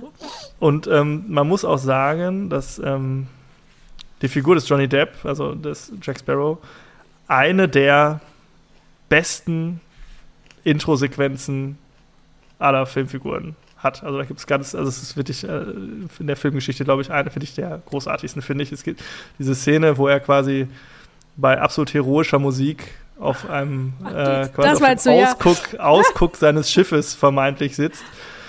Und äh, wir dann beim White Shot sehen, dass er auf so einem kleinen Drecksboot da irgendwie da kurz vorm Sinken ist, da äh, äh, herschippert. Das erzählt uns schon so, so viel ja. über diese Figur einfach, ne? dass der sich selbst scheinbar auch ein bisschen anders wahrnimmt, so als er eigentlich ist oder so irgendwie. Ne? Und auch wie er dann da an Land kommt mit diesem Schiff, das so gerade noch so zum Steg schafft, irgendwie, aber das so ganz selbstverständlich für ihn ist. Wir lernen auch direkt, dass er ein Pirat ist, weil da äh, in der Bucht, wo er ankommt, hängen so, sind so Piraten gehängt und er zollt ihnen so seinen Tribut. Da sehen wir direkt, ah, er ist scheinbar Pirat irgendwie. Ich meine, durch den Look sehen wir es natürlich auch so ein bisschen. Aber wir erfahren direkt so, so viel über diesen Charakter. Mhm. Und das ist wirklich ein Charakter, der ist so ein bisschen, ein bisschen Han Solo-esk, würde ich sagen. So. Das ist so der wiggelt sich immer so ein bisschen durch. So ja, durch ja, alles, der ne? sich aus der einem so, rausquatscht und rausmanövert ja, genau, wieder, ne? Mhm. ne? Irgendwie und äh, total super. Also wirklich eine ganz tolle Figur. Aber ich, er überstrahlt zwar alles, aber ich möchte auch die anderen nicht unerwähnt lassen. die finde ich auch so toll. Orlando Bloom, über den haben wir ja schon gesprochen und wir sind ja uns alle einig, dass der jetzt nicht unbedingt mit dem krassesten Schauspieltalent gesegnet ist. Aber hier hat man ihm so ein bisschen so eine Dulli-Rolle gegeben. Ja. Und das Stimmt. passt ganz gut auf ihn. ja, also, also, ich muss sagen, der gefällt mir hier auch viel besser als in Herr der Ringe, ne? Ja. Weil, ist, also, ja, es ist, glaube ich, auch weniger, weniger schauspielerisches Talent gefordert hier bei dieser Geschichte. Ja, das sind so die Looks halt, ne? Natürlich, sieht er natürlich super aus. Ja, ich weiß nicht, ich finde den unpassend in der Rolle eines Schmieden, der, der so schüchtern ist und denkt, der kriegt die, also ich weiß nicht, ob das so passt. Dafür sieht er zu gut aus eigentlich für die Rolle, oder? Ja, das mag sein, das mag sein. Aber ich finde den halt, der wird uns auch schon direkt am Anfang sympathisch gemacht irgendwie. So, nicht, dann bringt er so ein frisch geschmiedetes Schmerz, äh, Schwert zum, äh, zum Gouverneur der Insel, dessen Tochter Kira Knightley halt so sein Love Interest ist. Mhm. Und dann äh, ist ja auch so ein bisschen tollpatschig. Der bricht, glaube ich, irgendwie irgendwas von irgendeiner Rüstung, so, irgendwie sowas genau, ab und ja. so. Das ist direkt schon so ein Moment, wo du weißt, okay, den mögen wir schon mal. Weil der Mhm. ist, der ist scheinbar ein bisschen tollpatschig und so. Und der hat auch äh, im Laufe des Films immer wieder so Momente irgendwie. Und äh, auch Kira Knightley wird ist eine super, ist vermeintlich die Damsel in Distress, aber die hat auch einen, finde ich, interessanten Charakter, dass sie ist so ein bisschen so ein Piraten-Fangirl irgendwie. So, Ja. was, was ich ganz cool finde, weil Orlando Blooms Charakter wiederum komplett gegen Piraten ist irgendwie so, ne? Und das ist halt alles so ein bisschen spannend gemacht. Also ich finde die Ja. Charaktere alle super. Und sie werden fast noch getoppt, finde ich, von Geoffrey Rush als Captain Barbossa, als unser Hauptantagonist. Ja, stimmt. Der finde ich, das ist auch so krass, weil du hast jetzt mit Johnny Depp eigentlich schon so einen geilen Charakter und ich finde auch Captain Barbossa, der halt ein Bösewicht spielt, der aber sehr nachvollziehbare Motive irgendwie hat, Ja. dem, was er macht und schon eigentlich sehr so charismatisch und sympathisch ist, ist für mich auch einer der ein großartiger Filmbösewicht einfach. Also, Ja, aber der ist ja gar nicht so richtig ein Bösewicht, wie du sagst. Ja, ne? Deswegen so war ich ein auch so ein bisschen äh, überfordert davon, wen muss ich denn jetzt, also gegen wen soll ich denn jetzt sein überhaupt? Also ich weiß, ich soll für Kira Knightley und Orlando Bloom auf jeden Fall äh, routen und Johnny Depp natürlich, aber so richtig gegen den Bösewicht war ich dann auch nicht. Ich fand, äh, also, ne, weil der halt auch so, Ja. ein, so, so, so ein Sympathieträger auch irgendwie ist. Aber ich meine, man weiß natürlich, der soll der Böse sein, ist klar. Ja, und die ma er macht ja auch böse Sachen und die machen auch böse Sachen. Man darf natürlich nicht vergessen, dass es ein Kinderfilm ist. Ne? Das ist natürlich ganz wichtig. Aber ist ich der finde ab das immer 12 oder ab 6? ab 12, ja. Okay. Ab 12. Ja, okay. Ja, Also, ab ich, also 12, so okay. als Achtjähriger oder so kann ich mir vorstellen, dass man das richtig geil findet. Oder? Für sechs ist natürlich zu, zu fies alles, aber so Ja, als hat ja auch schon so ein paar, paar? Gruselmomente hat der ja schon. Ja, ja. Also es ist auch stimmungsvoll gemacht, ne? wie, wie der Barbossa mit seiner Gang da ähm, übers Meer, also über Ja, den ja. Meeresgrund Das läuft. ist super gemacht. Ne? Und, also sind die ähm, Effekte, finde ich, haben ganz gut durchgehalten, oder? Zum Glück ist das alles im Dunkeln, weil man sieht Ja. schon, man sieht schon, na, ist nicht mehr alles ganz so ganz State of the Art, aber ähm, doch, da hat, das, das hat die Zeit damals. ganz gut überdauert, oder? Genau, ja, absolut. Ja, also du hast jetzt schon gesagt, die äh, verfluchte Crew, die haben so den, äh, das Feature, dass die quasi untot sind auf der einen Seite und äh, des Nachts bei Mondschein ähm, sie quasi ihr wahres Ich äh, offenbart wird. Nämlich sind sie alle schon längst verfaulte Skelette eigentlich. Und äh, da hat man ein paar coole Spielereien gemacht, dass wenn die so gerade durch so ein durch so einen Lichtkegel laufen, dass sie dann ganz kurz nur so als Skelette zu sehen sind und so. Und die Transition ist echt ganz gut Das gelungen. Das war cool, ja. damals, war das richtig cool gemacht. Ja, ja, auf jeden Fall. Und ähm, ja, sie versuchen halt den Fluch von sich zu brechen. Das hat dann mit altem Aztekengold und so zu tun. Also richtig Classic Pirate Stuff, sag ich mal. Und ich finde eigentlich immer ähm, Superhel äh, Superhelden, super Schurken, würde ich sagen, immer auch gut, wenn die halt auch nachvollziehbares, nachvollziehbare äh, Absichten haben. So, es gibt natürlich so welche, die rein böse sind oder nur Chaos suchen, wie so ein Joker oder so, ne? Aber es, äh, oder so ein der Imperator oder was weiß ich. Aber wenn die so ein bisschen Mhm. was Nachvollziehbares haben. Stimmt, und, äh, ja, ja, das finde ich auch gut. Mhm. Und das ist hier auf jeden Fall gegeben. Ja, und ich finde den Film, wie man wahrscheinlich schon rausgehört hat, ich liebe diesen Film. Ich finde den absolut großartig. Der reiht sich so ein in diese Reihe der Abenteuerfilme, sowas wie Zorro und die Mumie Ende der 90er und dann äh, Man in Black und dann Ja. Im Prinzip ist es Karibik. ja, Das ist so- ja die Mumie mit Wasser, ne? ja, Nicht mit, es ist statt einfach ein groß, großartiger Film, finde ich. Ich finde alle Charaktere gut. Ich finde, wie die ähm, Exposition funktioniert, immer richtig toll. Es wird uns, es gibt am Anfang des Films eine, eine Action-Szene, so ein, so, ein, äh, so ein Schwertduell zwischen Jack Sparrow und äh, Orlando Bloom, also dem äh, Will Turner. Und äh, das, auch das wird genutzt, um uns Char Charaktereigenschaften zu vermitteln, um uns was zu erzählen. Also es ist wenig so, was so zum Selbstzweck irgendwie ist. Also auch wenn der Film relativ lang ist. ja, also ich würde lang. schon sagen, dass die Actionsequenzen manchmal so ein bisschen Selbstzweck haben. Und also die finde ich dann teilweise ein bisschen unübersichtlich. Weil ich ja auch die Loyalitäten von den Leuten irgendwie so ein bisschen unübersichtlich finde. Das Manöver am Schluss, dieses ganze Ding. Also da, hab, also da muss ich sagen, habe ich bei der Action schon hier und da mal den Faden verloren.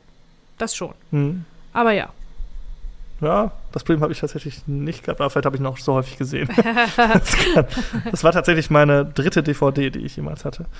Oh ja, Und, stimmt, das äh, war genau die Zeit. Du warst, du warst 13, 12? Im Jahr 2003? Äh, wie alt war ich da? 15. 15. Ja, aber es ist doch genau das, was man äh, sehen will. Hast du den im Kino gesehen auch, ne? Dann? Ja, Ich habe den im Kino Ja. gesehen in der Lichtburg in Essen. Ah, schön. Und das ist auch ein Film, der ist auch fürs Kino gemacht. Also der Voll, Soundtrack, ja, muss man ja. dazu sagen, auch noch ganz super. Den Ka- Credit hat eigentlich Klaus Badet bekommen, aber der hat auch sehr viel Hilfe von Hans Zimmer bekommen. ja, Und auch dieses, dieses Piratenthema, das, das ist ja auch. ist, also das ist ja so ikonisch. Das ist ja bekannter wahrscheinlich sogar als die Star Wars-Theme.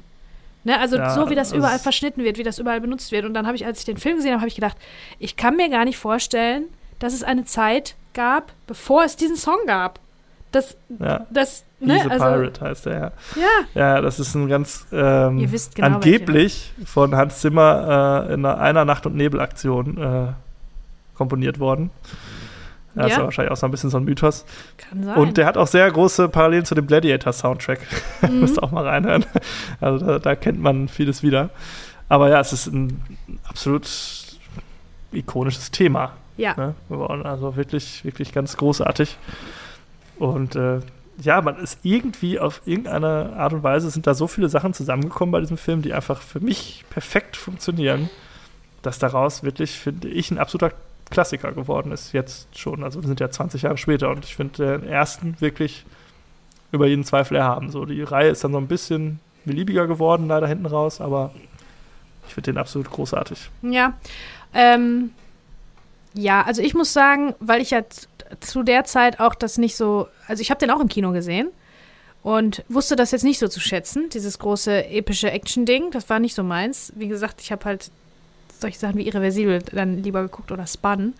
Ähm, und deswegen ähm, ist der nie, ist der bei mir nie so richtig hängen geblieben, weil ich den damals nicht so richtig toll finden konnte. So ein bisschen wie, das ist so ein bisschen das Herr der Ringe-Phänomen. Ich weiß, dass er gut ist, dass er gut gemacht ist und ich habe jetzt auch wirklich nicht so ganz was, wo ich meinen Finger drauf zeigen kann, sagen, das finde ich doof. Mhm. Ähm, nur mich hat er nicht Ja. so gekriegt, muss ich Ist ja sagen. manchmal so, ne? Es, manchmal kann man nicht sagen, warum man einen Film super toll findet. Manchmal kann man auch nicht sagen, warum man einen Film irgendwie, warum er nicht so gecatcht hat. Das manchmal ist es Mhm. einfach nur so ein Gefühl irgendwie. Oder man hat ihn zur falschen Zeit in seinem Leben irgendwie Ja. gesehen. Ne? ich glaube, das ist Und wenn bei, man ihn wird dann bei jetzt so nochmal guckt, dann kann man vielleicht ihn äh, dafür würdigen, dass er gut gemacht ist, aber man hat halt nicht Ja. auch dieses, dieses Feeling. So, das ist, ja, das ist wie wenn im Urlaub manche Sachen einfach besser schmecken. Es Ach, ja klar, stimmt. das so, das hast du einen guten Bogen geschlagen, Franz, das Na, stimmt. wenn man, äh, ja, für mich ist der Film echt das, also wirklich perfekt. ich, liebe, ich liebe diesen Boah, Film. dann hatten wir ja zwei vermeintlich perfekte Hauptfilme, diese ja, Folge. Wahnsinn. also, wobei ich Flut der Karibik natürlich bei mir in meinem Ansehen natürlich nochmal deutlich äh, höher ranken würde. ja, Ähm, ja, das Ding war halt ein Riesenhit auch da. Also das wirklich, das hat natürlich einerseits Johnny Depp noch, Ja. noch mal auf eine andere Stufe gehoben. Der war dann wirklich der größte Filmstar bevor er jetzt dann- nochmal neu berühmt wurde im Internet, wegen Ja, diesem Prozesses. genau. Und, äh, ne, das ist ja. auf Netflix gerade. Ja, genau. Ähm, und ich glaube, das hat danach, würde ich jetzt sagen, Robert Downey Jr. mit Iron Man. Das war, glaube ich, auch noch mal Oh, so ein ja. Ding, wo dann auf einmal so, so ein Schauspieler noch mal so richtig krass, äh, ja, elevated wurde, sage ich mal. Und der Film hat 140 Millionen Budget gehabt, was schon wirklich ordentlich ist und auch für so ein Ding, wo man denkt, ja, jetzt auf so einer, auf so einer Freizeitparkattraktion, hm, Ja, das ist ja ein bisschen nischig. Da musste man wirklich, aber da musste man ja, Ja. dann alles mitnehmen. So, ne? Also Jack, Jerry Bruckheimer-Film ist das auch. Ne? Das ist ja Genau, vom ja. Anspruch her, ist das jetzt immer nicht, der macht keine Kunst, sondern der macht Geld. Das ist sozusagen. Das- ne? Der macht Geld, genau. Der hat auch Geld gemacht, 655 Millionen eingespielt. Das ist unter heutigen Gesichtspunkten jetzt nicht mehr der absolute Knaller, aber es war natürlich damals, hat er sein Budget mehr als nur eingespielt und hat bis heute vier Fortsetzungen nach sich gezogen. Und Mhm. ähm, ich glaube, eine sechste ist jetzt, nachdem gibt's fünf Johnny Teile Depp von? redeemed ist, äh, ist, der, ist der sechste jetzt in Planung, ja. Ach so, okay. ja fünf gibt Teile gibt es davon? Ja. Wow, okay. Die sind Aber ich meine, da gibt es ja viel zu, viel zu erzählen auch auf der. Wenn du jetzt Piratenfilme machst, das ist natürlich, das ist immer Ja. mit, mit Schiffen, das ist immer mit Meer, das ist immer cool irgendwie, ne, irgendwelche einsamen Inseln Ja, der so. Look ist halt auch so einzigartig, ne? Das ist irgendwie so dieses, diese Helligkeit, diese ne? weiße Sandstrände, blaues Mhm. Wasser, das hat ja auch irgendwie, Genau. das, so, so eine Fernweh löst das ja auch in ja, einem aus. ja, ne? stimmt, stimmt. Das ist- Eskapismus auch, ne? Ja, total toll. Und ähm, ja, es gab leider, danach hat es keiner geschafft, mehr das Piratenfilm wirklich nochmal äh, wieder zu beleben. Aber ähm, es wird momentan an einem sechsten Film, es wird wurde wohl jetzt ein Drehbuchschreiber gefunden. Ich weiß nicht, Ah. ob Johnny Depp jetzt quasi da jetzt Ja, der Ja. wird wieder dürfen, nehme ich an, ne? wird wieder dürfen. Ähm, und ich hoffe, dass sie dann mal was finden, um das ein bisschen, ja, mal wieder was Erzählenswertes finden und sich nicht nur auf Johnny Depp zu verlassen. Weil das haben sie in den folgenden Filmen leider gemacht. Ja, vielleicht können die ein bisschen sich so ein bisschen so eine Indie, äh, so eine Prise Indie abholen und irgendwie so mehr in Richtung Rätsel, Artefakte, Flüche und sowas da nochmal ein bisschen forschen. Da gibt es ja auch einiges, ne? Piraten Ja, gut, sind ja auch immer verflucht oder finden irgendwelche, ne, die, Ja, ja. die alten Schätze, die die finden, keine Ahnung, ähm, Artefakte und so. Ja, das, äh, doch, so könnte ich mir Ja, man hat da vorstellen. viel gemacht auch. Die, die folgenden Filme sind dann auch zu so richtigen Effektgewittern verkommen irgendwann. Das fand ich schade, weil hier war halt auch noch sehr viel handgemacht. Klar, es sind natürlich unglaublich viele Effekte, äh, auch digitale Effekte. Aber es wird auch viel mit Miniaturen gearbeitet bei den Schiffen und so. Ne? Man wollte da, äh, ja, wo der Schiffe teilweise gesprengt, das waren natürlich dann Miniaturen irgendwie. Man wollte übrigens äh, auch in einem großen Wassertank drehen, wo auch Titanic gedreht wurde. Der war allerdings belegt von Peter Weir, der hat nämlich gerade Master and Commander gedreht, über den wir auch bald sprechen dürfen. Auch ein Den magst du auch so gerne, den, den habe ich noch nie gesehen. Ja, das wird aber sowas von Hauptfilm, das kann ich schon mal sagen. ähm, ja, also hier ist noch so viel handgemacht und der hat irgendwie sowas, so eine Unschuld an sich, weil man, glaube ich, nicht wirklich wusste, was man da für ein Schätzchen hat irgendwie. Und bei den folgenden Filmen, da wusste man dann, was man hat und hat das halt dann noch mehr gemacht und das war dann nicht mehr ganz so schön irgendwie. Das ist so ein, ja, der hat so ein bisschen was so von dem ersten Indie auch. Ja, ja. Ne? Ich meine, die anderen, die nächsten beiden sind auch super geworden, aber das ist so ein bisschen, ja, der hat einen so überrascht irgendwie. Ja, ja, stimmt. Das ist ganz schwer zu greifen, aber vielleicht wirklich muss man damit aufgewachsen sein. Und das war so, damals mit Herr der Ringe kam dann diese Se und Matrix und Fluch der Karibik waren dann so die, die Filmreihen, die dann da so rauskamen. Ja, ja, stimmt. Und ja, es war dann, Herr der Ringe ging ja zu Ende dann in dem Jahr und Fluch der Karibik ging dann noch lange weiter. Das war Mhm. dann. Ja. Aber von daher können wir, glaube ich, gar nicht mehr so, so viel zu sagen. Aber ihr kennt den alle. Von daher müssen wir da auch nicht viel sagen. Genau. Ihr kennt auf jeden Fall die Musik und den Look von Johnny Depp, ne? Also das ist, ist Ja. für immer Popkultur geworden. Das ist. Ja. Ne? Das ist vielleicht Teil auch was, was man- ja, was man auch nochmal herausstellen muss, dass halt Johnny Depp wirklich diesen Charakter im Prinzip selbst kreiert hat. Also auch den Look. Er hat sich da an Keith Richards, dem äh, Gitarristen von den Rolling Ja. Stones, äh, orientiert, weil er halt viel über Piraten halt recherchiert hat und er hat halt gesagt, dass Piraten so ein bisschen die Rockstars ihrer Zeit waren. Jetzt ist das natürlich ein sehr romantisierter Blick auf Piraten, die ja eigentlich ja, Verbrecher, Mörder und Vergewaltiger waren. Ne? Also das, Ja, ja. aber wie das häufig ist in so, in so ne? Piratenfilmen, das wird halt sehr romantisiert. Was ja auch okay ist. Hier wird ja auch nicht äh, historische Akkuratesse vorgegaukelt oder so. Ja, das ist halt Stimmt. ganz klar irgendwie ein Fantasy-Abenteuerfilm. Aber Johnny Depp hat das wirklich ganz, ganz toll gemacht und äh, da muss man auch sagen, als Regisseur äh, mutig von Gore Verbinski auch zu sagen, ich überlasse das auch meinem Hauptdarsteller, so diese, ne, die, Mhm. die kreative Freiheit. Und ich kann mir vorstellen, dass dabei Disney auch der ein oder andere Betriebswirtschaftler gedacht hat, boah, ob das so funktioniert mit dieser Figur, wer die so angelegt hat, so leicht tuntig ja Ja, auch irgendwie, ja, ja. ne? Und ja, schwierig, aber sie haben es gemacht und sie haben ja irgendwie immer gute Entscheidungen getroffen. Alles richtig gemacht. Ja, und haben die, äh, die Karnevalslandschaft äh, für die nächsten Ja. 50 Jahre beeinflusst wahrscheinlich. Ja.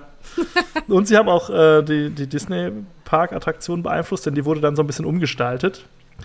Da wurden dann auch die Charaktere integriert, die es vorher halt nicht gab. Jack Sparrow ist halt wirklich eine neue Figur, die wurde dann auch integriert in den Park, aber ich glaube erst 2006 oder so, erst ein paar Jahre später. Und die haben dann auch alle ihre Figuren selbst vertont da in dem, äh, in dem Park. Ja, Und ähm, ja, mittlerweile ist natürlich das nicht mehr zu trennen voneinander, die Filmreihe und die, äh, und die Attraktion. Und ist immer noch eine der beliebtesten Attraktionen. ja, Wahnsinn. Also Das ist ja krass. nicht schlecht, die Idee. Ja, ich glaube, das war's dann mit unserem Film. Für mich wirklich ein absoluter Highlight-Monat. Ja, war wirklich gut, der Monat, muss ich sagen. Ganz, ganz tolle Sachen. Äh, wenn wir Hollywood Cops jetzt mal ausklammern. Aber ich bin trotzdem auch froh, dass ich es gesehen habe, weil jetzt ist Harrison Ford nicht mehr so auf dem allerhöchsten ähm, Podest bei mir. Weil der kann auch, der kann auch schlechte Sachen machen, habe ich jetzt gesehen. Der kann viele schlechte Sachen machen, ja. Aber das nimmt uns ja nicht die guten Sachen, die er gemacht hat. Nee, das stimmt, ja. Das ist ja immer das Gute. Und auch ein Indie 4 oder Indie 5 macht ja nicht die äh, anderen Filme ungeschehen oder kaputt. Genau, deswegen braucht man da sich nicht so so sehr drüber aufregen. Ja. Das nochmal so als Appell. Ja, und äh, ja, waren wirklich exzellente Sachen dabei, finde ich auch. Ja, und es geht so weiter, wenn wir schon auf den nächsten Monat gucken. Mhm. Da kommt auch Kill Bill kommt jetzt, ne? Und Boah, so. ja. Also es, mhm. geht's, es wird, ja, hochkarätig. Also das Jahr 2003, wir haben es schon oft gesagt, ist wirklich, es liefert ab. Unbedingt, ganz, ja, ganz das finde ich auch. Ebenen. Machen wir noch eine Film-Challenge? Ja, sicher.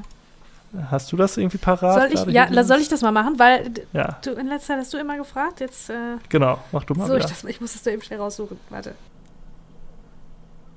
Das hat man, glaube ich, noch nicht. Ein Film, der dich wütend macht. Wütend? A film that makes you angry, ist die Frage. Ja, wir hatten einen Film, der dich depressiv macht, ne? Ein genau. Film, der mich wütend macht, ja, Star Wars 8. Punkt. Aus der Pistole geschossen. Ach Mann. Wir können da immer nur das Gleiche sagen, oder? Ist ja. gut, dass wir unsere, uns, uns ein bisschen weiterbilden, indem wir hier für diesen Podcast die ganzen Filme gucken, weil man bei den Antworten zur Film-Challenge möchte man glauben, wir kennen nur Star Wars und Indie. Weil ich würde okay, Indie 4 sagen. Ja, ja, es sind, glaube ich, so die, die off off offensichtlichen äh, Antworten. Hm, ich kann ja auch einen Film machen, den ich richtig kacke finde und der mich, äh, warte mal, der mich auch richtig wütend macht. Eigentlich ist es ja nur ein Film, der einen kacke macht, äh, der, der, der, den man kacke findet.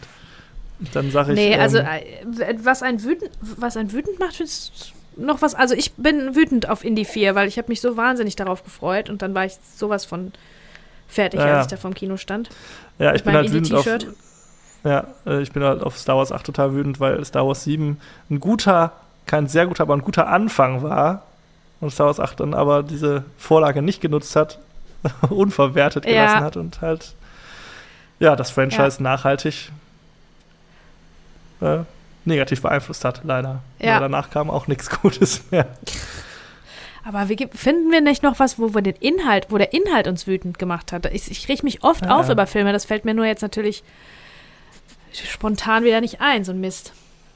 Ja, was mich zum Beispiel wütend macht, ist, äh, oder was mich frustriert, sind so Filme wie Saw oder so, diese ganze Saw-Reihe. Ja. Wo man am Ende ach, am Ende hat doch der Böse gesiegt, weil das und das, das war alles vorausgeplant. Das ist immer so frustrierend, weil du denkst, oh Gott, okay, es war alles umsonst.